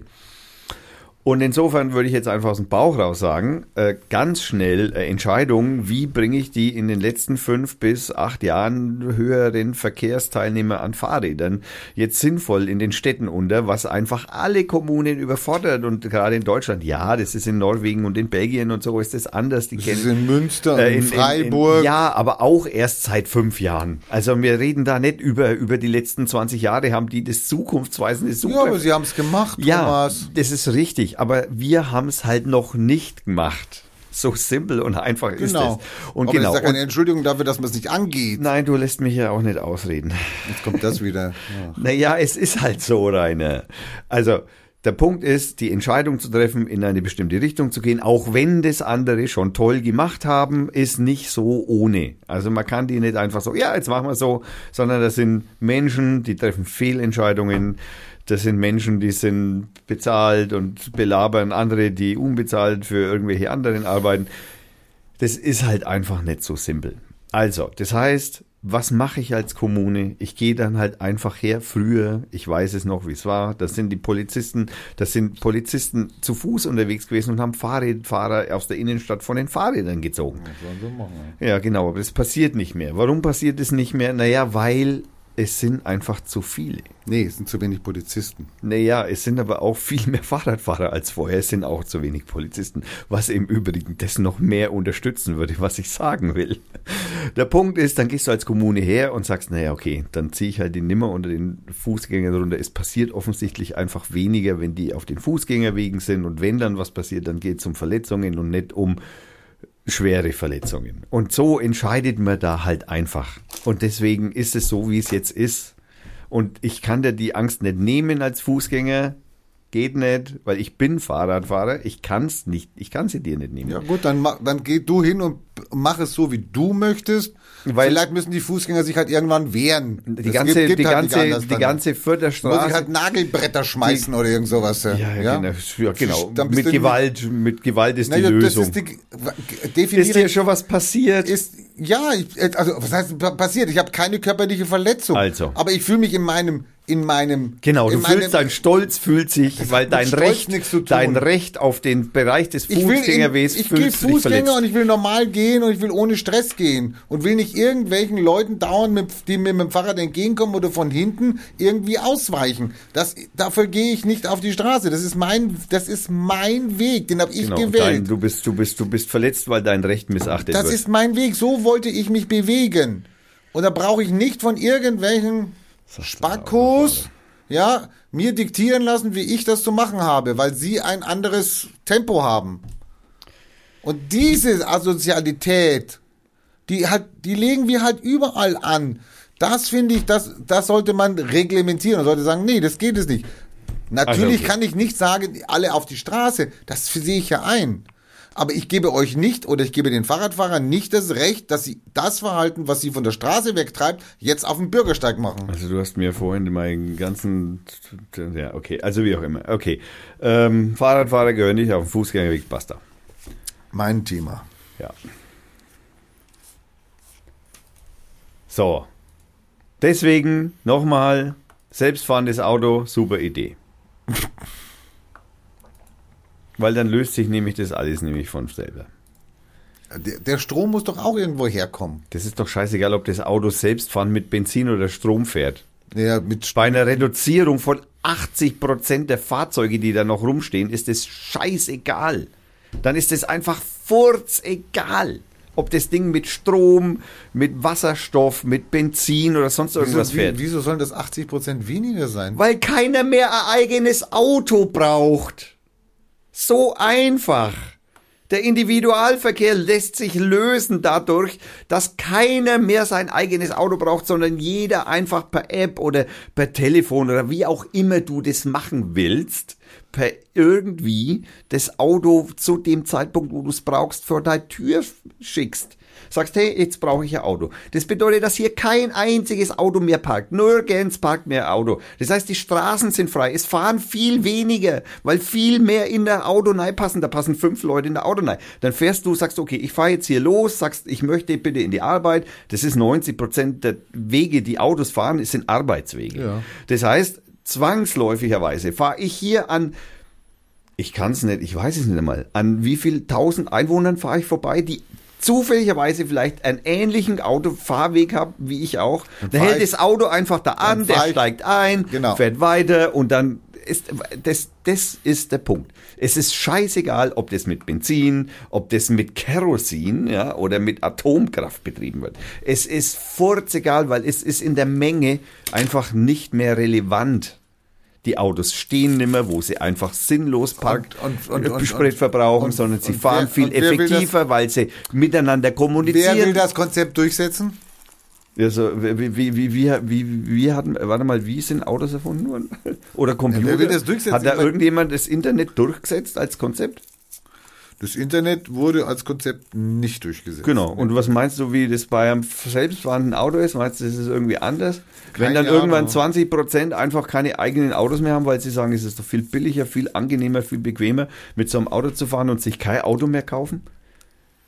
Genauso wird sich das auch durchsetzen, so wie sich jede Technologie in unserer ganzen Scheißwelt schon immer durchgesetzt hat, weil es sinnvoll ist. Sind aus Dann dem hoffe ich jetzt mal auf die Autolobby, dass die da Gas gibt, dass das nicht passiert. Gas, ja? ge- genau am besten mit Benzin getriebenen Dieselfahrzeugen. Muss ich nachher eine Mercedes zur Arbeit fahren? Na, danke, nein. Und dann kannst du dir unterschiedliche Klassen k- Ach mieten. so, kannst du dann doch. Naja klar, du kannst sagen, ich will in dem super duper mit Liegesitz und mit, mit Massagefunktion und ich will rauchen und ich will keine Ahnung. Das kostet natürlich Raucherautos dann, gibt's nicht. das kostet dann, das kostet dann, wieso soll es denn geben, ist doch scheißegal. Dann, dann, dann kostet, da, da sitzen nur Raucher drin. Jeder, der Raucher ist, setzt sich in ein Raucherauto und da gibt's halt Autos, die- in denen halt schon immer geraucht wird und Autos, in denen nicht geraucht wird. Und wenn, wenn vorher ein Kind reingekotzt hat, was mache ich dann? Also, wie, wie, wie ist das beim Taxi, wenn da irgendein Besoffener Ja, reinkommt? dann muss der Taxifahrer sauber machen. Naja, okay, und wo ist das Problem? Äh, Irgendeiner Ja, ja macht keinen sau- Taxifahrer. Nein, aber irgendjemand macht sauber. Mu- Muss das der Taxi, wieso sollte das, der- muss das der Taxifahrer machen? Naja, der, also, der, Das kann doch jemand machen, der bei der Ladestation, wo das Auto sowieso steht, dann halt das Auto also sauber der macht. muss dann das Auto sauber Na, machen. irgendjemand ist dann da schon da. Ist doch nur eine Frage der Organisation. Kinderkotze weg, ja, okay. Ja, und, ja gut, Kinder. Oder Autos sauber machen überhaupt, Ja, ja. genau, ist doch kein Problem. In der Regel würden die wahrscheinlich, Entschuldigung, wann hast du das letzte Mal dein Auto selber gewaschen? Äh, wie mit der Hand? Darf sie ja gar nicht. Nein, nein, ich sage nur, nein, irrelevant, auch vielleicht sogar von innen. Ja, ja, wir machen wir alle zwei Wochen. Ja. Machen wir alle zwei Wochen. Auto das liebste Kind. Tja, Aber du fährst durch eine Waschanlage, Herrgott, nochmal. weil ich ja nicht waschen darf. Ja, Ja. eine Waschanlage. Genau, also das heißt, da macht's auch kein Mensch. Da fährst du ins Auto rein, drückst auf, oder wahrscheinlich bleibst sogar drin sitzen. Nee. Okay, du steigst aus und schiebst die Karte rein oder trippst deinen Code So oder musst was du es auch immer. machen, genau. Genau, oder so, genau. Also, aber das heißt, du sitzt, es ist keiner, der ums Auto rumrennt und den Schrupper ansetzt. Gibt es auch, habe ich in Köln erlebt, war geil. Gibt's Also, hier auch noch in Nürnberg hier an der an der an der Fra an der an der äh, ähm, äh, da, da hinten wo ja, wie heißt denn die Straße da hinten wo der der, der Hirsch auch ist. Also ich habe es erlebt, da waren fünf Leute mit der Innenwäsche nachher beschäftigt. Genau, Fünf. wir haben so eine riesen, da gibt's so eine riesen Waschstraße, wo dann so so super duper Innenraumwäsche für 25 Euro mit Außenwaschen und so Genau. gegeben hat. Also das war allerdings okay. Ich habe seit acht Jahren kein eigenes Auto mehr. Ich kann da nicht mehr wirklich mitreden. Das war vor acht Jahren so. Sagen wir es mal so. Oder vor zehn. Der Preis ist auf jeden Fall in Köln noch derselbe. Also wie viel das jetzt kostet, weiß ich nicht. Aber sowas gibt's nach wie vor. Und ob jetzt das die Waschstraße für dein privates Auto macht oder ob das die Waschstraße für jemanden macht, für eine Firma macht, die diese Autos halt vermietet. Boah, Wortsaat. Also, ja, scheißegal.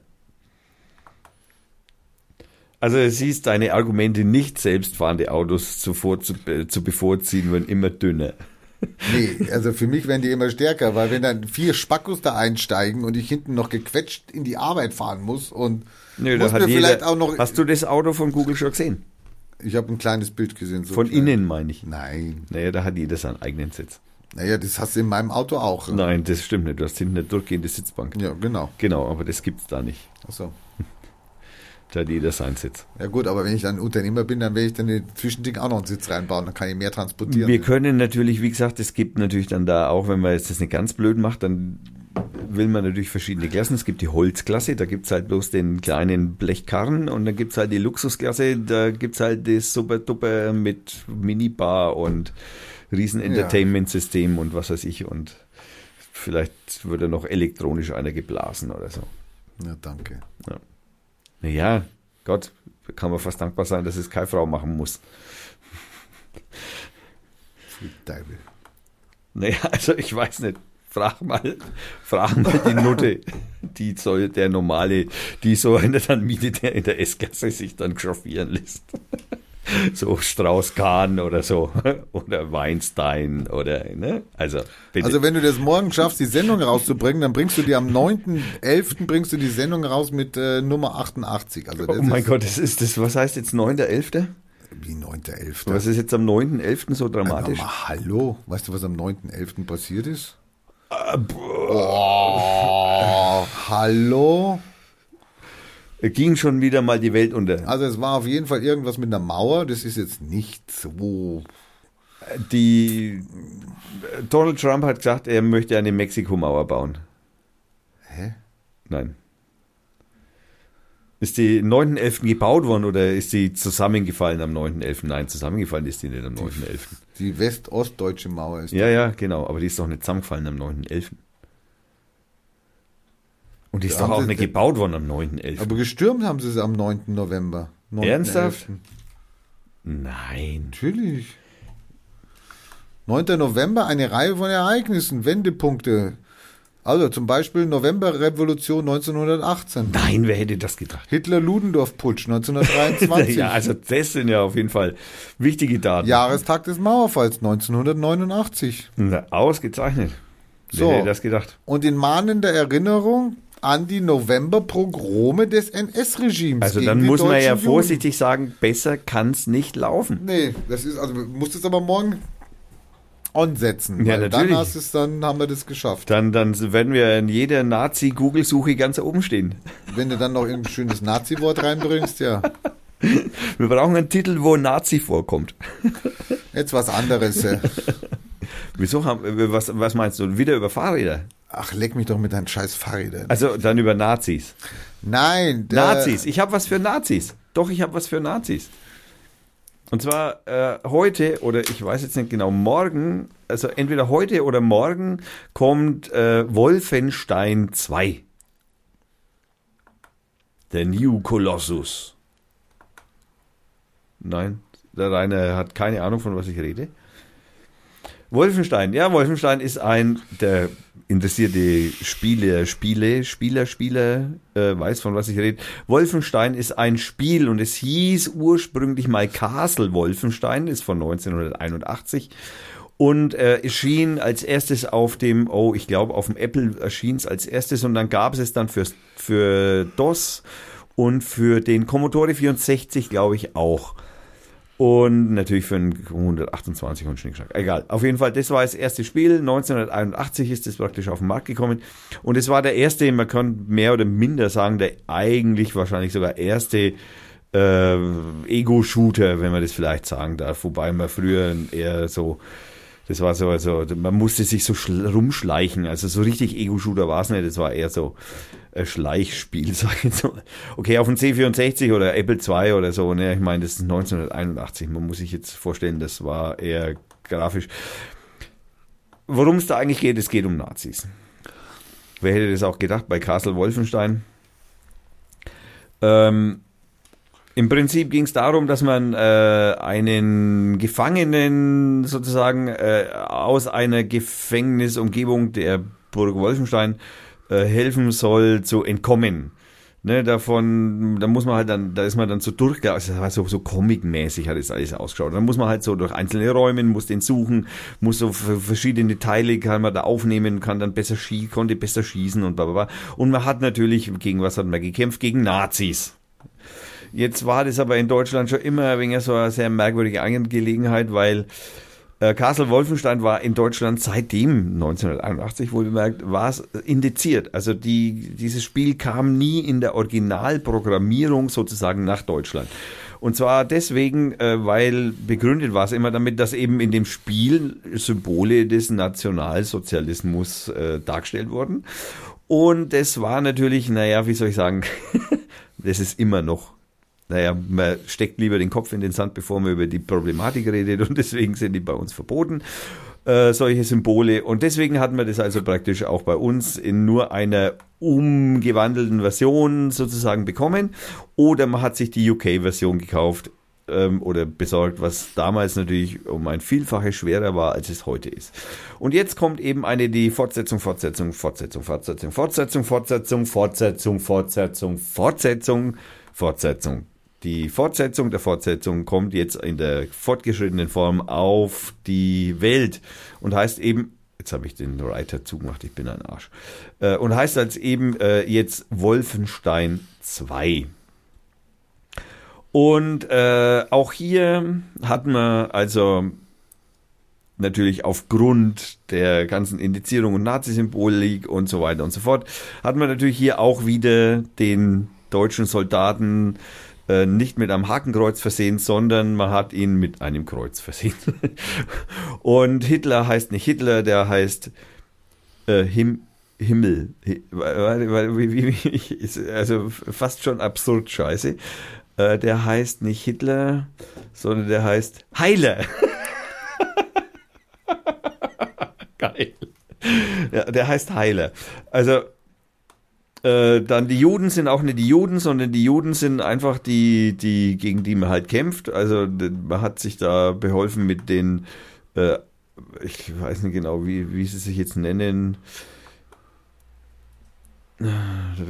Also auch diese Hauptperson, die du spielst, den äh, Beji Blaskovic, der äh, ist eigentlich, äh, das wird vorher so erzählt in dem Spiel, dass der, dass du bist, also du bist äh, also halb Jude sozusagen, äh, aber auch in der deutschen Version nicht. In der deutschen Version bist du nicht halb Jude, sondern bist du einfach äh, ein ein halb halb halb halb halb halb halb, sondern äh, in dem Spiel werden übrigens die Juden auch Verräter genannt und nicht Juden. genau, achso, habe ich gerade schon gesagt. Ähm, also es ist also beeindruckend irritierend, ehrlich gesagt, äh, finde ich persönlich, dass mir, dass wir heute immer noch in Deutschland offensichtlich mit dem Neuland überhaupt nicht klarkommen. Also zumindest so äh, institutionell, was zum Beispiel auch wieder zeigt, die Münchner haben das Linux-Projekt aufgegeben. Jetzt offiziell und so richtig. Ja, verlinke ich natürlich äh, Spiel Wolfenstein 2 und noch ein super Spiel kommt jetzt auf den Markt und zwar dann, wenn ihr den Podcast hören könnt. Am 9.11. kommt Star Wars Battlefront 2. Yeah, da freue ich mich sehr drauf. Werde ich mir ziehen oder kaufen oder was auch immer. Irgendwie werde ich es mir besorgen. Das schaue ich mir auf jeden Fall mal an. Äh, haben wir noch was? Ja, du hast mir mein Thema weggenommen. Welches war das? Genau. Burg Wolfenstein? Nein, das war es eben nicht. Und das wäre dann welches Ich gewesen? hab's vergessen. Ah, oh, ja, ich habe dir ein Thema weggenommen, Ja. das du vergessen hast. Ah, Ich wollte okay. irgendwas erzählen hier. Irgendwas. Also ich bin schuld, dass du nicht mehr weißt, sozusagen. Ja, du müsstest jetzt zurückspulen. Ne? Nee, das kann ja der Hörer machen. Vielleicht Hörer, kannst, kannst du mal schnell zurückspulen, ungefähr wie weit? Zwei Sendungen, eine Stunde. Bist du bescheuert? Gerade eben war das. Also ja. Minuten. Der Hörer muss nur Minuten zurückspulen. Vielleicht kann er das im einer dann zur nächsten Sendung im Kommentar schreiben. Aha, sehr lustig. Nicht? Nein. Okay, schade. Und dann für so ein deppertes Spiel auch noch. Naja, egal. Ich habe Religion der Welt. Oh mein Gott. Ja. Oh mein Gott. Genau. Passt irgendwie. Zu Nazis. Ne, Das hat jetzt nichts mit Nazis zu tun. Okay, hat nichts mit Nazis zu tun. Das ist die Religion der Ratana. Der wer? Ratana-Bewegung. Wer sind, wer, wer sind Das, ja, das war mir klar, dass du das nicht weißt, oder ja, was? gut, Ja. das, ja. Äh, Der äh, TV Ratana hat gelebt von 1873 bis. TW. Theodor Ja, keine- Wolfgang. Keine Ahnung, bis 1939. Und das. Äh, Wo? Neuseeland. Aha. Und der gehört zu dem Maori irgendwie. Also kein Engländer. Ja, der, das Christliche spielt so ein bisschen mit rein in die Ratana-Kirche. Also es könnte ein Engländer gewesen sein.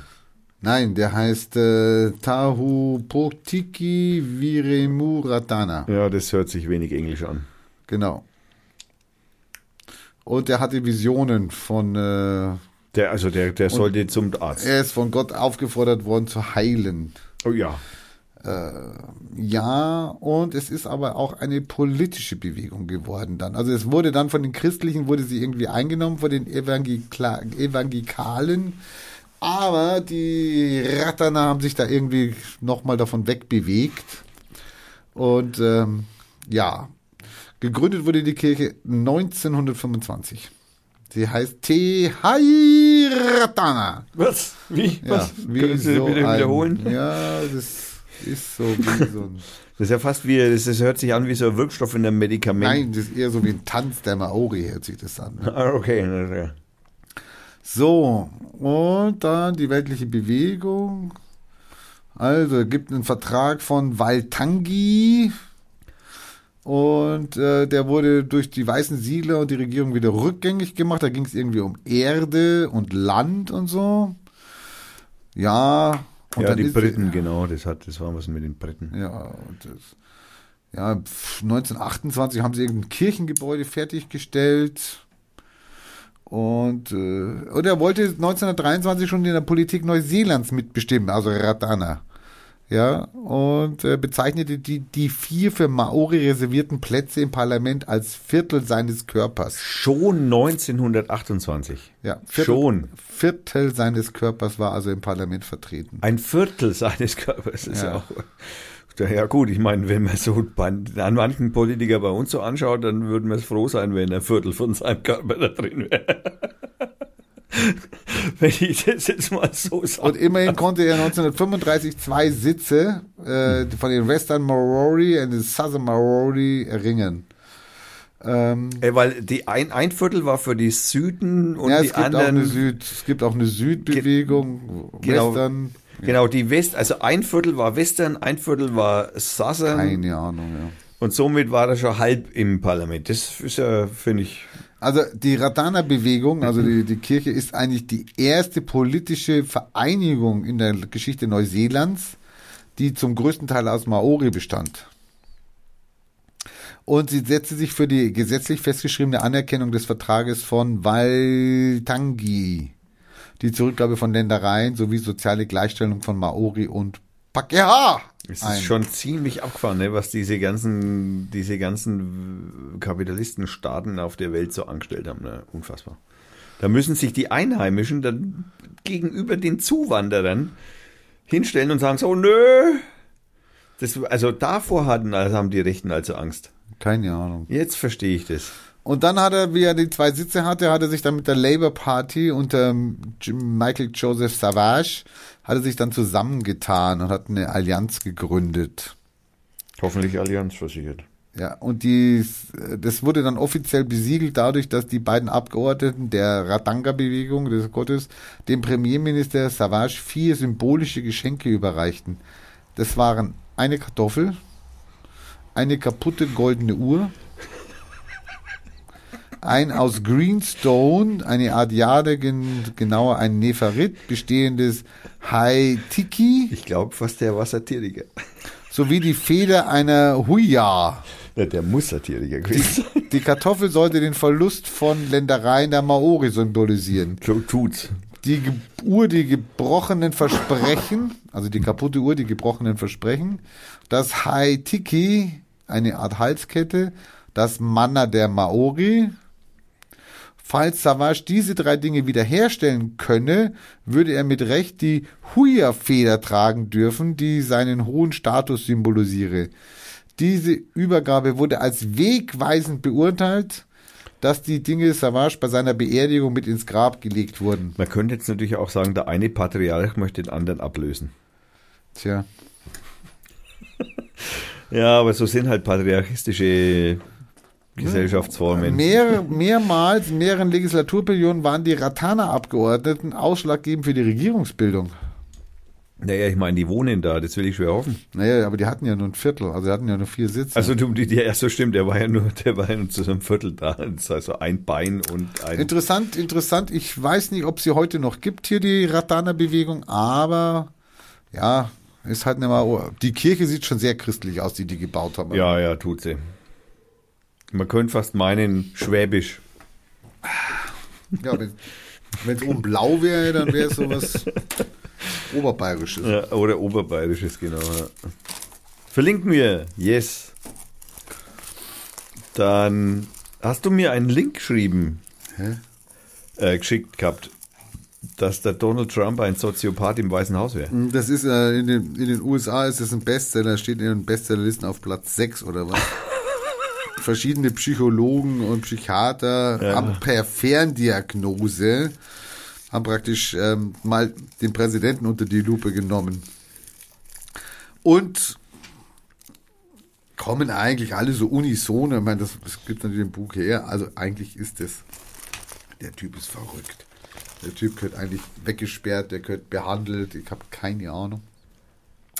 Und dann war aber eine Definition dabei, wie, was ein Psychopath jetzt eigentlich ist. Jetzt muss ich erstmal den Artikel finden. Äh, soll ich dir nochmal schicken? Neues Deutschland? Irgendwo habe ich den aufgemacht hier. Also. Irgendwo muss Ja, der. und zwar diese genau. 27 Psychiater, die das im Ganzen waren. Und ein Soziopath ist ein was? Ja, hier steht es irgendwo. Soziopath. Das ist gar nicht so schlimm, was der eigentlich. Äh, Nö, ist es also mein, also der, der, Das ist ja nichts Böses es in ist- dem Sinn. Ja, da gibt es jetzt dann auch wieder Unterschiede. Das stimmt. Wobei ich jetzt nicht sagen würde, er ist ein Soziopath, ich würde sogar noch ein Stück weitergehen, aber gut. so, jetzt bin ich auf Versehen irgendwo draufgekommen. Es kommt eine Küchenmaschine raus. Ja, also, naja, okay. Naja, das ist nicht so. So, die Kriterien für Soziopath sind mangelndes Mitgefühl, mangelnde Reue, Lügen, Relativitätsverlust, Realitätsverlust, Wutanfälle. Und die Geschichte der USA ist nicht arm an Präsidenten mit narzisstischen Prägungen, aber keiner habe so soziopathische Qualitäten aufzuweisen gehabt wie Trump. Und deswegen auch besonders gefährlich.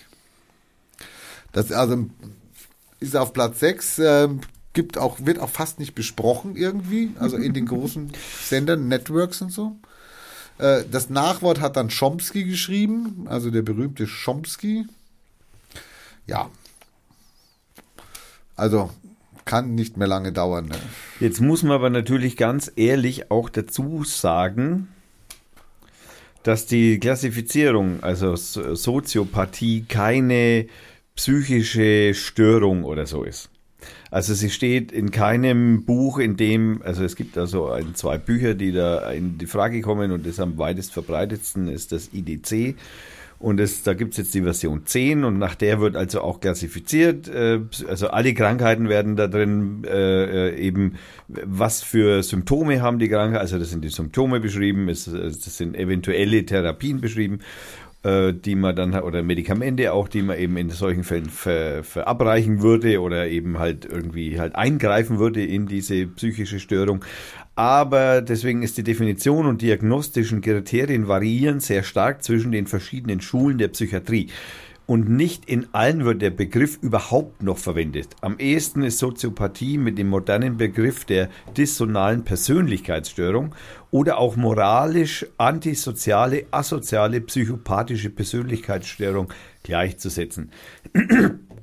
Das äh, muss man dazu sagen, also im äh, IDC 10 ist die dissoziale Persönlichkeitsstörung schon aufgeführt, aber das äh, äh, umfasst mehr als nur das, was die da äh, sozusagen herausgefummelt haben, diese 27 äh, Psychiater.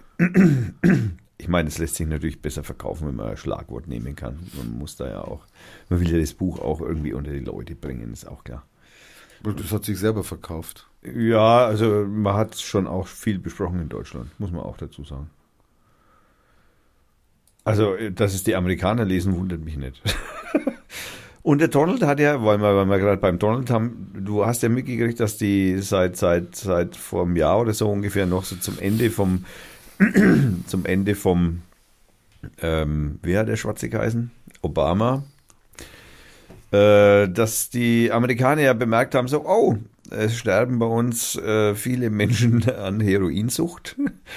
Und ja, was machen wir jetzt da Scheiße? Und der Donald Trump hat jetzt in, in angesichts dieses, äh, diesen Missbrauchs, diesen massenhaften Missbrauch von Heroin und Opiaten äh, den, in den USA den nationalen Gesundheitsnotstand ausgerufen. Äh, Sterben ja mehr Menschen an. Äh, Heroinsucht als, äh, als an Als Autos. Naja, gut. Das, Gott sei Dank sterben in Amerika auch noch mehr durch andere Dinge, außer durch Schusswaffen. in meinem Ausland schaut es ein wenig anders aus. Da sterben viele durch amerikanische Schusswaffen. Aber äh, okay, Äh, ist ein anderes Thema. Nein, der Punkt ist, äh, jetzt äh, hat man natürlich, man weiß natürlich jetzt erst einmal nicht so, man wusste nicht so genau, wie das denn entstanden ist und man hat es also praktisch diese, ne, zum Ende von Obama hat man das dann so festgestellt, dann hat man eine Untersuchungskommission eingesetzt und hat also mal geguckt, so, äh, wie, was läuft denn? Ja, wieso sind die alle, wieso werden so viele Menschen heroinabhängig hier? Naja, das hat also meist dann natürlich zu einem Ergebnis gekommen, es hat mehrere Ursachen. Das hat zum Beispiel die Ursache, naja, so im Afghanistan-Krieg hatten wir halt die Bauern in Afghanistan als Amerikaner so mehr oder weniger, naja, mit Geld angefüttert, baut Mohn an. Und dann haben die Mohn angebaut. Und was wird aus Mohn gemacht? Weiß ich nicht. Äh, Heroin. Ach so, ja, Genau. Äh, jetzt hat sich ja auch so, und das weiß man ja auch schon länger, gibt ja auch schon einige so äh, Leaks, die äh, nachweisen, dass der CIA ja das maßgeblich sozusagen finanziert, diesen Heroinanbau, um natürlich auch irgendwie Knarren bauen und den Krieg finanzieren zu können. Und wo finanziert man den am besten? Naja, überall da, wo Heroin gekauft wird. Wo wird Heroin gekauft? Naja, in Ländern, in denen es meistens irgendwie, in denen Milk and Honey fließt. Also im Westen. Da bietet sich das am besten an, weil da haben die Leute auch Geld, das zu kaufen und naja, dann kommt noch so Sucht dazu, da gibt man es dann auch dann zwangsläufig, ist eine sichere Einnahmequelle. Naja, und der Gesundheitsnotstand, der hat sozusagen den Hintergrund einerseits, dass die Amerikaner natürlich während des Krieges halt einfach massenhaft Mohn angebaut haben und irgendwie das halt natürlich alles verarbeitet oder halt verarbeiten mussten, weil sonst hätte es ja keinen Sinn gemacht. Äh, Und äh, das natürlich, man muss jetzt natürlich vorsichtig dazu sagen, der Mohn wird nicht nur für Heroin, der wird halt für Schmerzmittel aller Couleur verwendet. Ähm, und äh, das sind Opioide, heißen diese, diese Dinger, die, diese, die Schmerzlindern halt, das sind halt starke schmerzlindernde Mittel.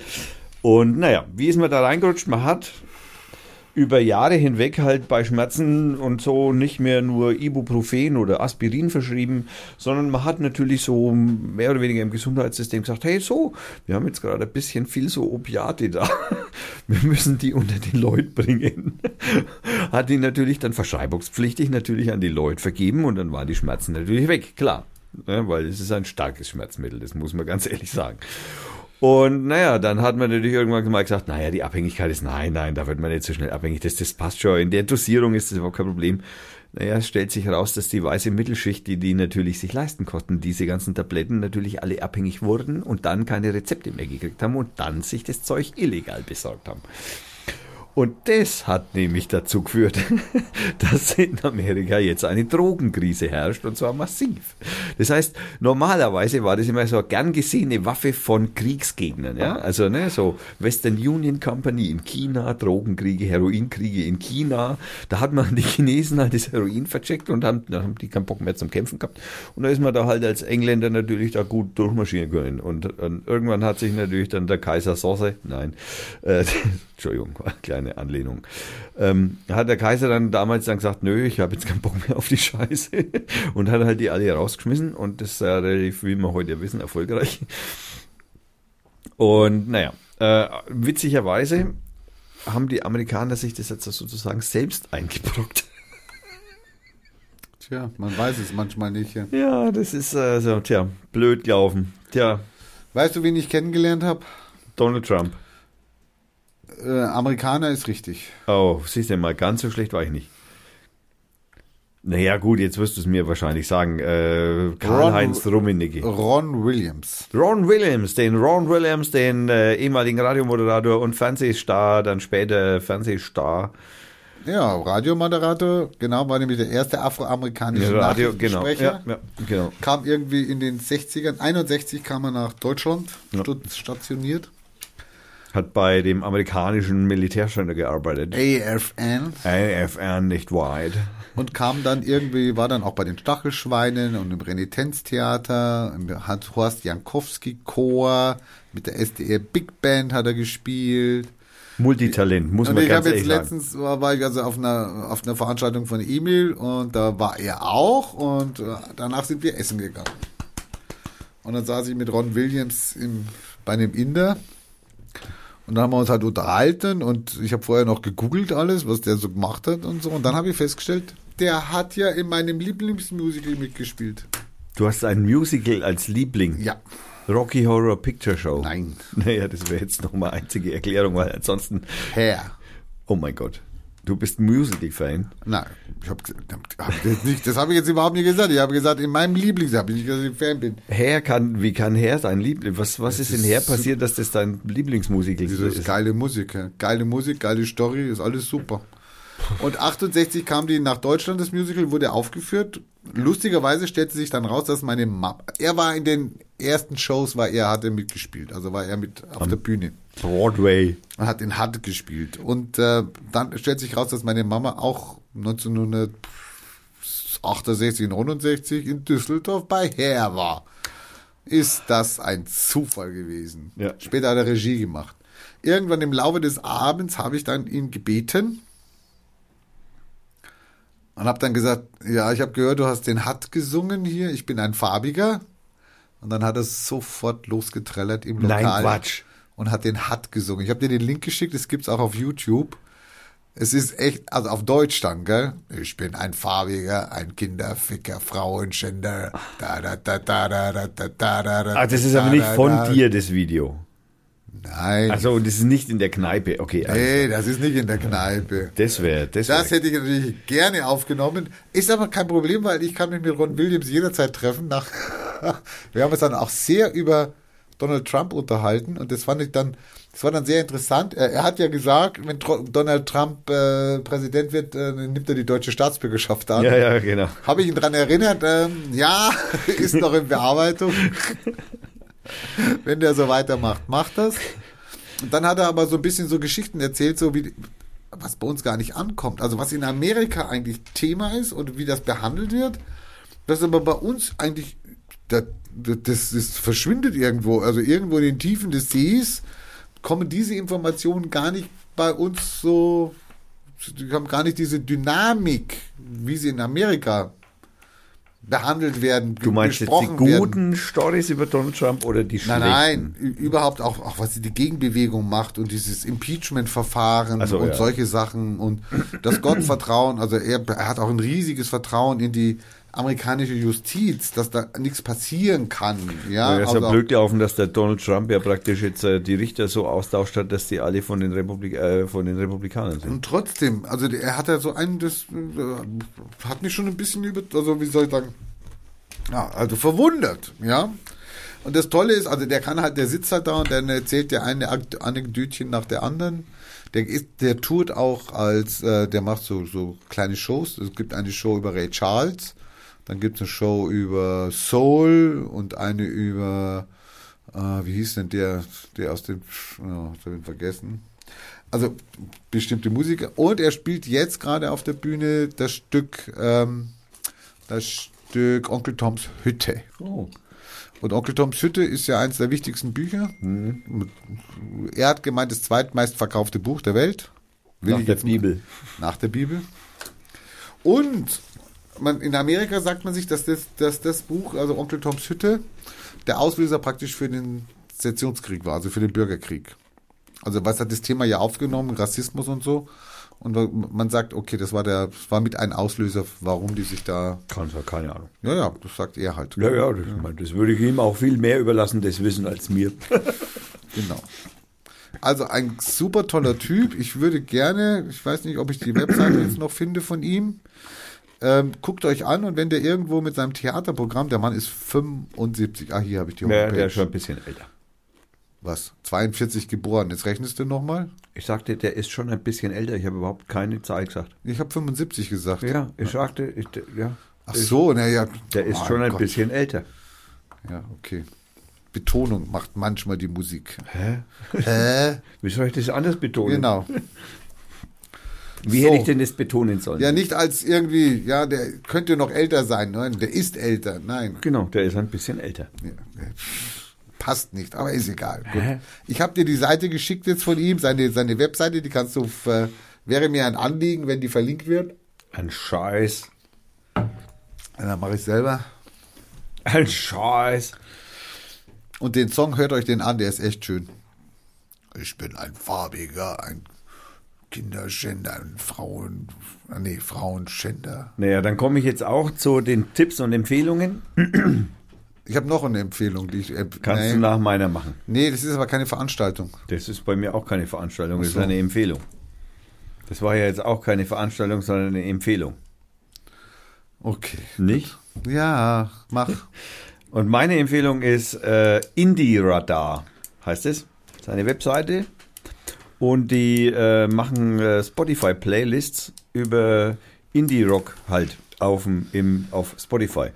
Und äh, die habe ich kennengelernt. Die sind irgendwie noch ziemlich jung und ziemlich klein. Also die gibt es noch nicht so.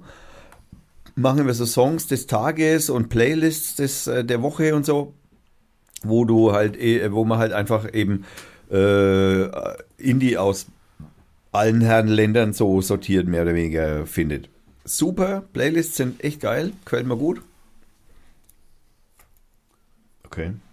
Äh, gefällt mir sehr gut, hat, äh, muss ich ehrlich gestehen, äh, super, ganz geil. Habe ich die letzten zwei Playlists schon zweimal gehört und echt viele coole Bands gefunden. Verlinken ich natürlich. Klar. Okay. Am Montag war ich am Konzert von Passt, meinem. passt dir eigentlich irgendwas von dem, was ich vortrage? Ja, was war denn das jetzt? Spotify. Also geht ja nur für Leute, die auf Spotify sind. Ja, und? Ja. Also es, ich bin nicht auf Spotify. Du, du musst ja auch keinen Indie Ja, da ja, haben. also genau. Deswegen du kann kannst ich ja einfach- auch das Gesicht verziehen. Also Du kannst einfach Spotify aufmachen im Browser, Hä? kannst Indie da, da klicken und dann kannst du die Playlist anhören. Du ohne musst, da zu zahlen. Ja, natürlich, ohne zu zahlen. Achso, okay. Wusste ich noch nicht. Ich dachte, da muss man zahlen für. Nein, nicht zwingend. Aber manchmal. Wenn man das so nutzen möchte wie ich, muss man dafür zahlen. Ja, genau. Genau. Okay. Am Montag war ich auf einem Konzert. Live-Musik, nicht irgendwie sowas Digitales, sondern live die Musiker begutachtet auf der Bühne hier in der Ja, das Komödie. machen die alten Männer öfter. Band kommt aus Amberg in der Oberpfalz, Oh, war ja, scheiß am Berg. spielen kubanische Musik Das sind ja immer mehr Franken. Und spielen die mit Ober, also mit bayerischen Texten, also mit Oberpfälzer Texten. Die Band heißt Los Dos y Compañeros. Äußert 20. Gibt seit 20 Jahren. Na, seit Sehr- äußert 20.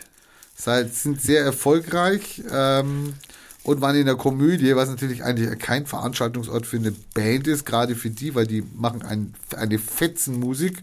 Da kannst du dich eigentlich nur bewegen. Und ich war, ich war einer der Glücklichen. Ich hatte das Glück, dass ich ein Konzert gesehen habe. Da waren sehr viele Kubaner dabei. Und zwar irgendwie so die dritte, vierte Generation vom Buena Vista Social Club. Die sind selber ja auch schon in Kuba aufgetreten und sind da sehr beliebt. Und dann standen da also die alten Kubaner da. Na, alt waren sie nicht. Die Kubaner standen dann da, haben Musik gemacht mit die Amberger. Die Amberger haben ihre Show runtergezogen, haben ihre Texte gemacht, also ihre oberbayerischen, oberpfälzischen Texte. Und was dann richtig, richtig geil war, ein, ein Lied haben sie dann gesungen. Das war auf Hochdeutsch. Und da ging es ums Schämen. Und da ging's, ich meine, das war dann so toll, weil da haben sie drüber gesungen, was machen wir alles? Was gucken wir uns an? Was passiert in der Welt? Was wissen wir? Und was tun wir? Schämen müssen wir uns. Schämen müssen wir uns. Ganz, ich habe versucht zu finden, ist noch nicht online, gibt's noch nicht auf YouTube, aber ich empfehle euch den Link, den es dann gibt. Das ist eine, ist von denen selber eingestellt, ähm, eine Show, die dann irgendwie zwei Stunden dauert, gesendet auf YouTube. Hört's euch mal an. Bayerisch, kubanisch auf bayerisch. Empfehlenswert. Hat er mir geschickt, verlinke ich. So, jetzt haben wir, ich, ich bringe, wir, wir bringen jetzt nur noch ein paar Kurzmitteilungen, weil es ist jetzt echt spät. Also, was kostet das iPhone X? Ein Euro. Ja, bei der Telekom, ne? Nee, in China. In bei der Chi- Produktion. Nein, ein Euro kostet es nicht. Nein, ich habe jetzt eigentlich auch gemeint, was es dich kostet, wenn du es kaufst. Ich kauf's nicht. Wenn du es kaufen würdest. Hä? Wenn du das kaufen würdest, was kostet das iPhone X? Keine Ahnung. Ich lasse irgendwo einen Lastwagen kippen und dann kriege ich für 50 Euro das. Hat's irgendwie hat's, ne, haben sie, haben sie 350.000 iPhones irgendwie sind irgendwie vom Laster gefallen. Die irgendwie man wusste nicht genau, die sind Kann passieren. ja, sind geklaut worden, können wir sagen. Nein, also ähm, das iPhone X kauft, äh, kostet also in der teuersten Version 1150 US-Dollar.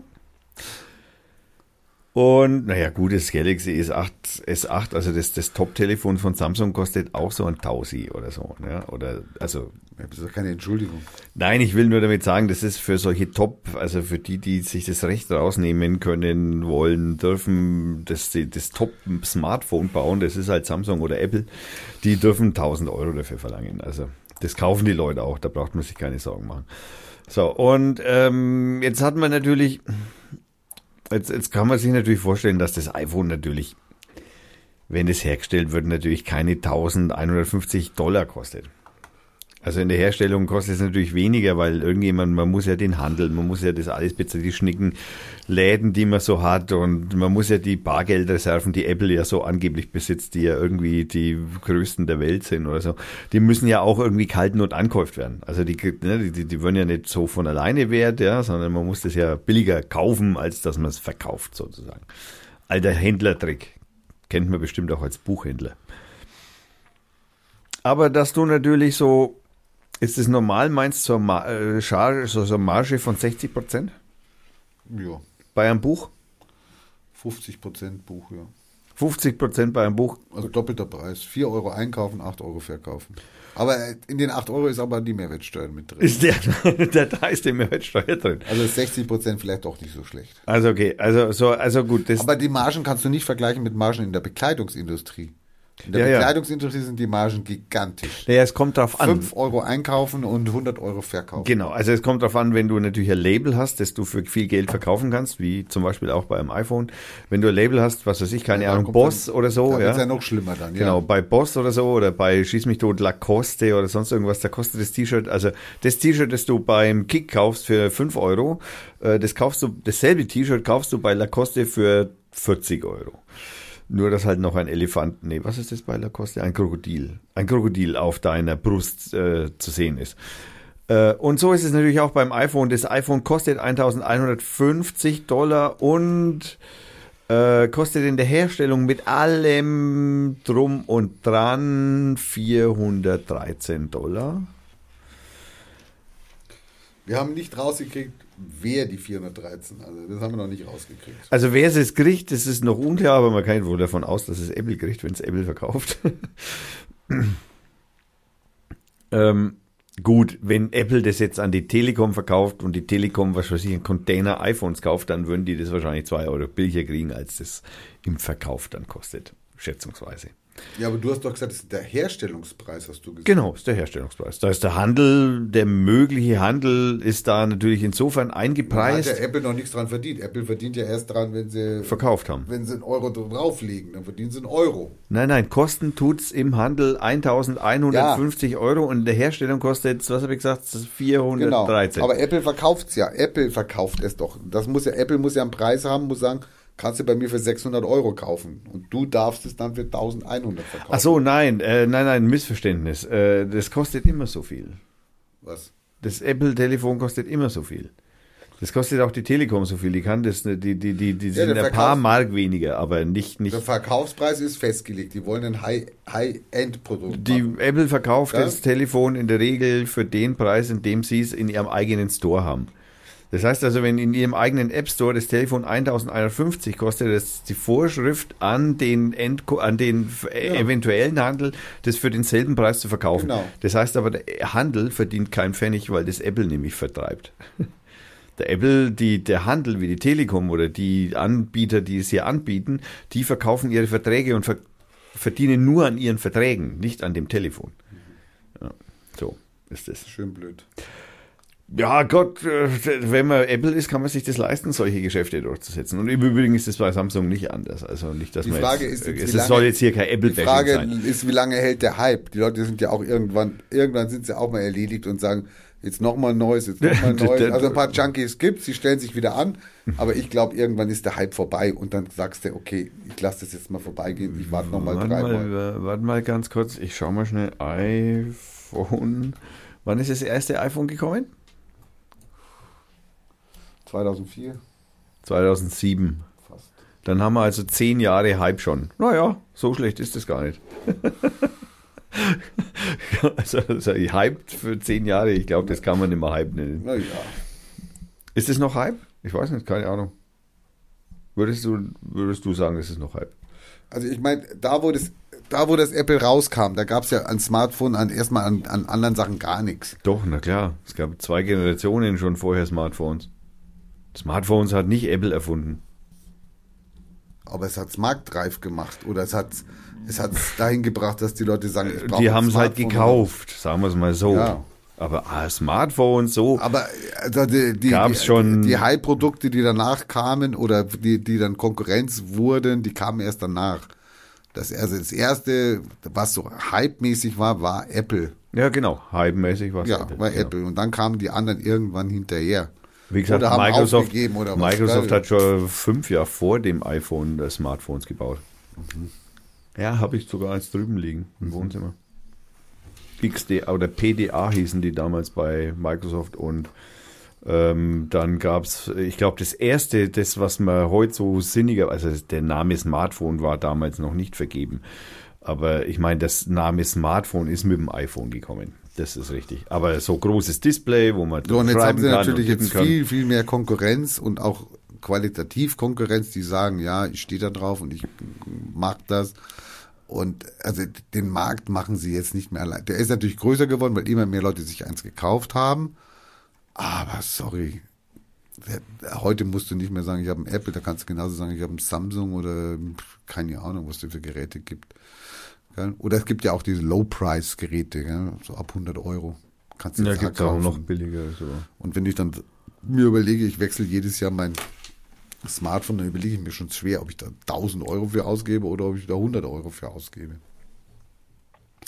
Naja, gut, wir warten es mal ab, wie die Verkaufszahlen sind. Gut, wobei man natürlich ehrlich sagen muss, das erste Smartphone, das erste iPhone hat auch schon so 500 Mark. Ja, ja, nein, das war auch schon teuer. Natürlich, es war Aber auch schon teuer es war, Sau. es war auch schon teurer. Es, sie waren immer teurer als die Produkte, die Wobei ich, Konkurrenzprodukte wobei waren. ich dazu sagen muss, ich muss ehrlich gestehen, mein erstes, also das erste äh, PDA, das ich hatte, kostete damals auch richtig viel Geld. 700 Mark oder so. Tja.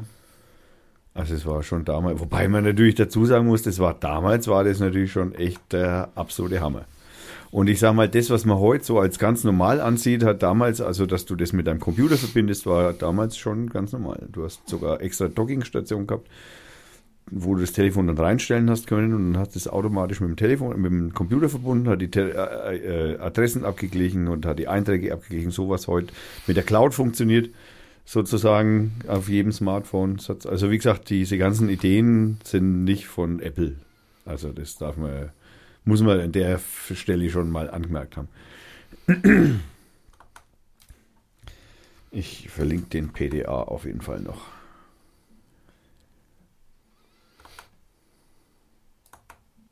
PDA steht übrigens für Personal Digital Ex äh, äh, Assistant und der erste war von Palm. Der berühmte Palm. Ja. und ist 1990 äh, auf den Markt gekommen.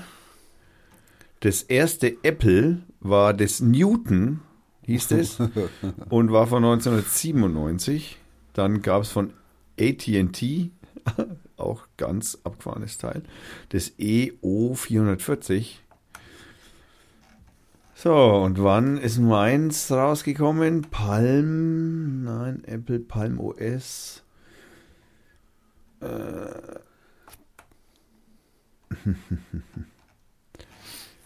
Das finde ich hier jetzt nicht. iPhone, iPod Touch, Microsoft Pocket PC, genau. Microsoft Pocket PC war das damals, stimmt. Und welches hatte ich da? Ich weiß es gar nicht mehr genau, siehst du? Hatte ich das Toshiba E800, ne?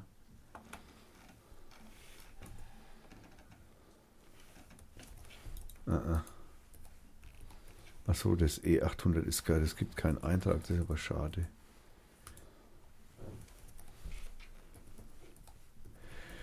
Tja, das ist sehr schade. Es gibt keinen Wikipedia-Eintrag von meinem PDA.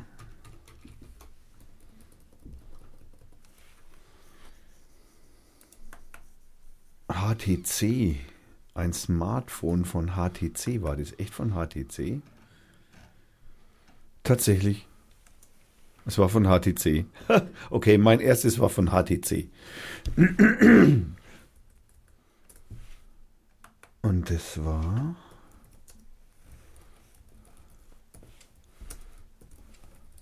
Ah, das wirklich das da?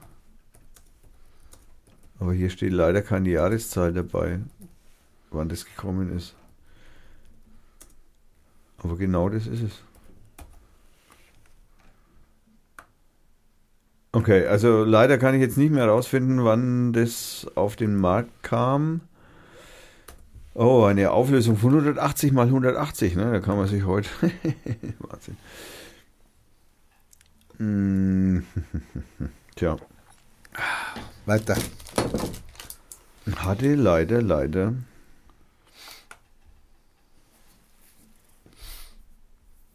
Tja, hatte hinten auch schon Kamera. Auch das gab's schon. Okay, die Auflösung war. Naja. also jedes Telefon, das ich danach hatte, konnte bessere Bilder machen.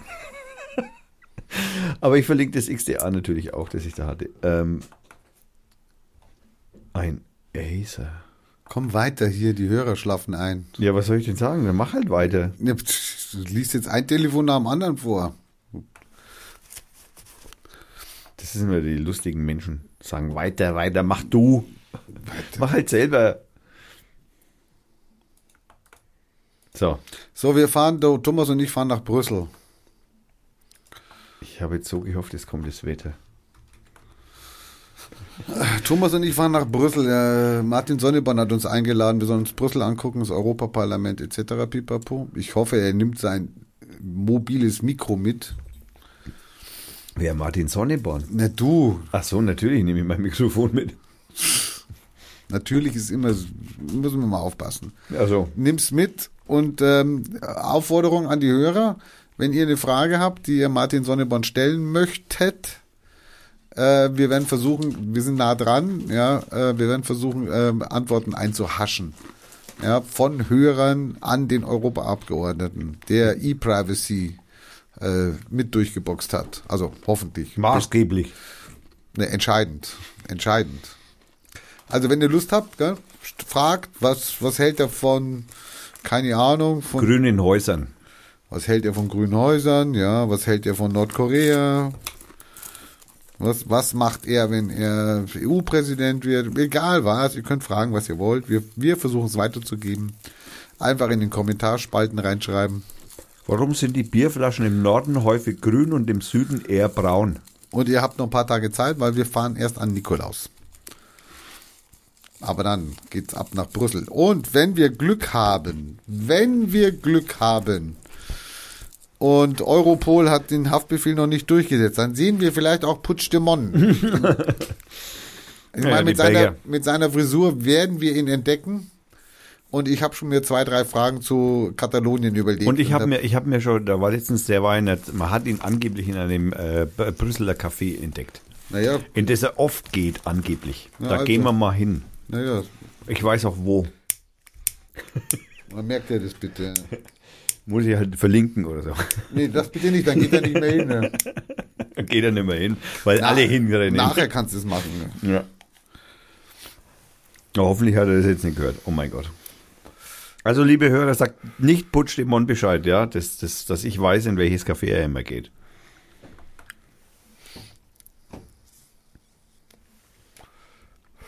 So, jetzt kommen wir zum Wetter.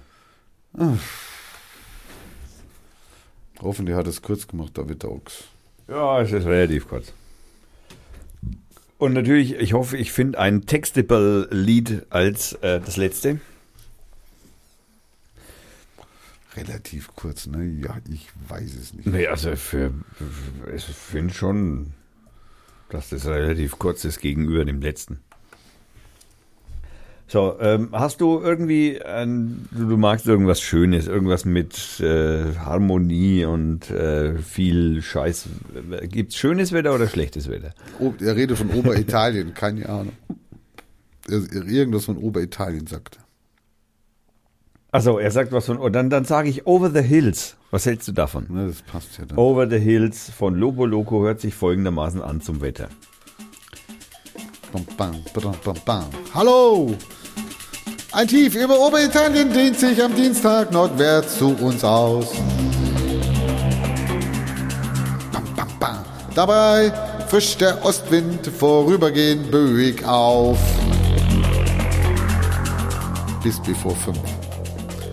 Durch die Luftbewegung werden Lücken in der tiefen Wolkendecke gerissen. Und im Tagesverlauf ist immer öfter die Sonne zu sehen. Regen fällt nicht. Maximal werden 12 Grad erreicht.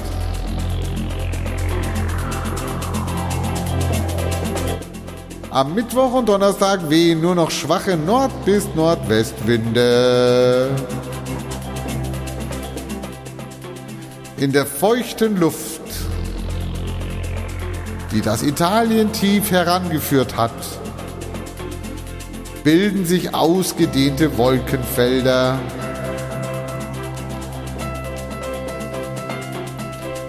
Ab und zu regnet es etwas. Die Sonne scheint kaum. Maximal werden 9 Grad erreicht.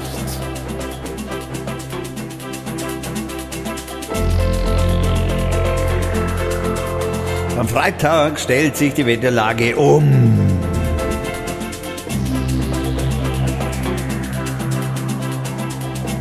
Über Skandinavien bildet sich ein Zentraltief und an seinem Rand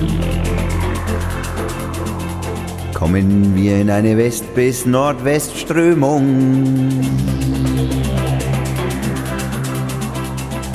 Am Freitagnachmittag beginnt es zu regnen. Am Samstag ist es regnerisch und am Sonntag gibt es Sonne und Schnee und Regen. Und graue Schauer. Die Höchsttemperaturen gehen am Sonntag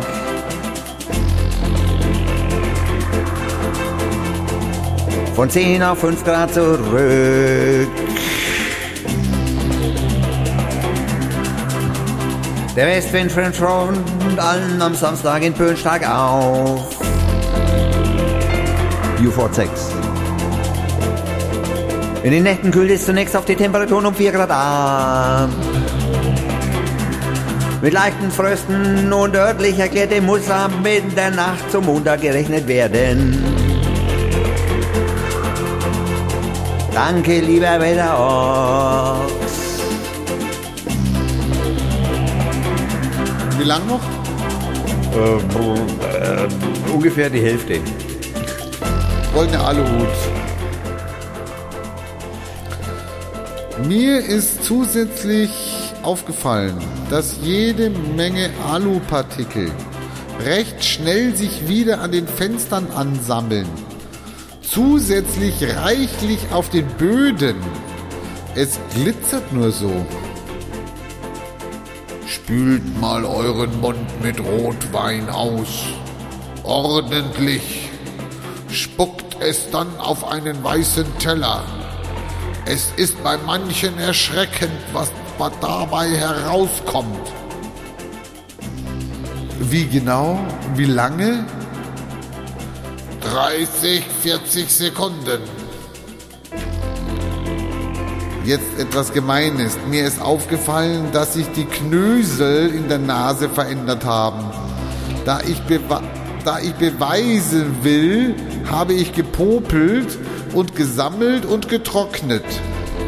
Ich habe es auch fotografiert. Ich entgifte mich und habe das Gefühl, dass der Dreck der Luft bei mir aus der Nase kommt. Hat jemand Ähnliches mal gemacht?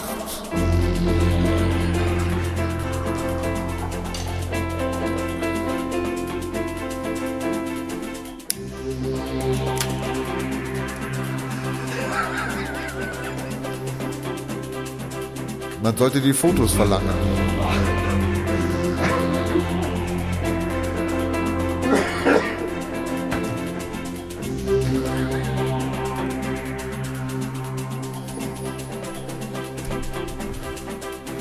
Bin ich froh, dass es ein normaler wird. Dass es auch noch ein paar normale Menschen vor der Haustür gibt. Oh. Da weiß man gar nicht, was man dazu sagen soll. Nein. nimm einen ordentlichen Schluck Rotwein und spuck es auf den weißen Teller aus. Ob ich auch einen Tee nehmen kann? Oder Bier? Geht nur mit Rotwein. Geht nur mit Rotwein.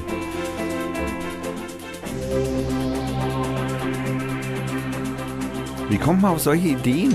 Nee, also das ist Lebens, also hallo, das kommt aus dem Leben. Das kann man sich doch selber gar nicht antun. Stell dir mal vor, du müsstest deine Popel aufheben. Die schmecken Ja, doch ja. viel zu gut. Tja.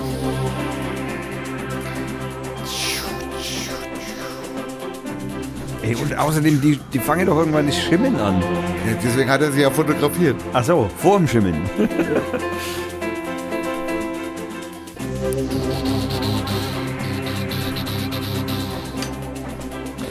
Naja, auf jeden Fall, meine sehr verehrten Damen und Herren, möchte ich darauf hinweisen, dass das die Folge Nummer 8x war. Dann bedanken wir uns natürlich wieder bei demjenigen, der mir bei der Webseite hilft, dem Frank, und der das Logo gemacht hat, den Hannes.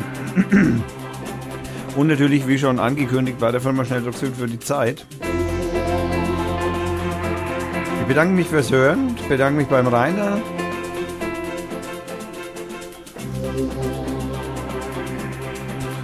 Äh, ich bedanke mich für, also wir bedanken uns für die tollen Kommentare in all den, ja, man kann jetzt beinahe schon Jahren sagen.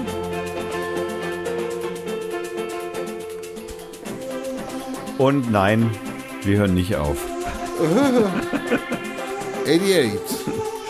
Ja, wir bleiben am Ball. So, zum Rausgehen möchte ich natürlich noch einmal die wunderschöne Musikerin von, äh, wobei ich jetzt vielleicht ein bisschen übertreibe, aber die wunderschöne Musikerin ähm, äh, Elvi Sands, äh, die praktisch alles selber macht. Also die macht die Musik selber. Die hat zwar so eine kleine Band, die dann mit ihr live auftritt, aber die ganze, das ganzen Dings, das Schreiben und so weiter kommt alles von ihr. Und zum Rausgehen hören wir von der A.V. Sands nochmal von dem Album Live at the WFMU with Gaylord Fields vom äh, 29.10.2017. Noch nicht so lange her. Also frisch sozusagen. Hören wir Finger. Nein, ist mir zu langweilig. Shine for me, hör mal. Shine for me ist super. Und deswegen sage ich Tschüss Bis nächste Woche. und wir hören uns. Nächste Woche. Sind wir uns da sicher? Ja. You know it's what you do. You're thinking nobody's looking. No one's looking where you gotta love a lot. Whether you want to or you're just dreaming. You're just dreaming. First you hide then you seek.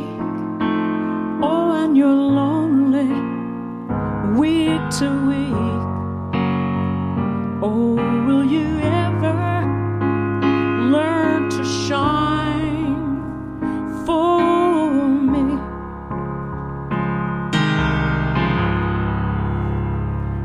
If you believe enough, drink the water.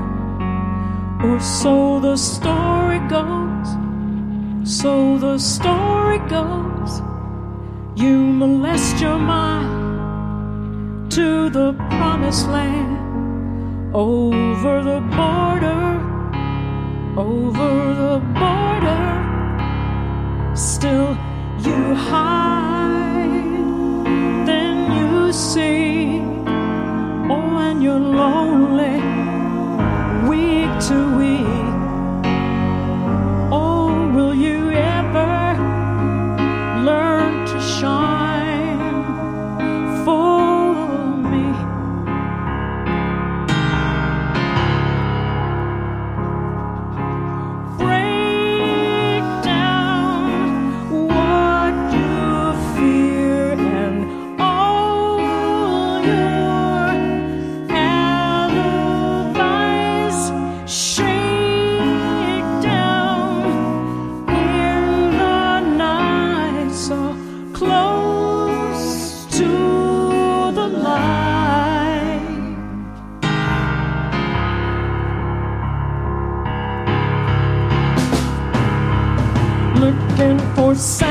Sanity in the sanctity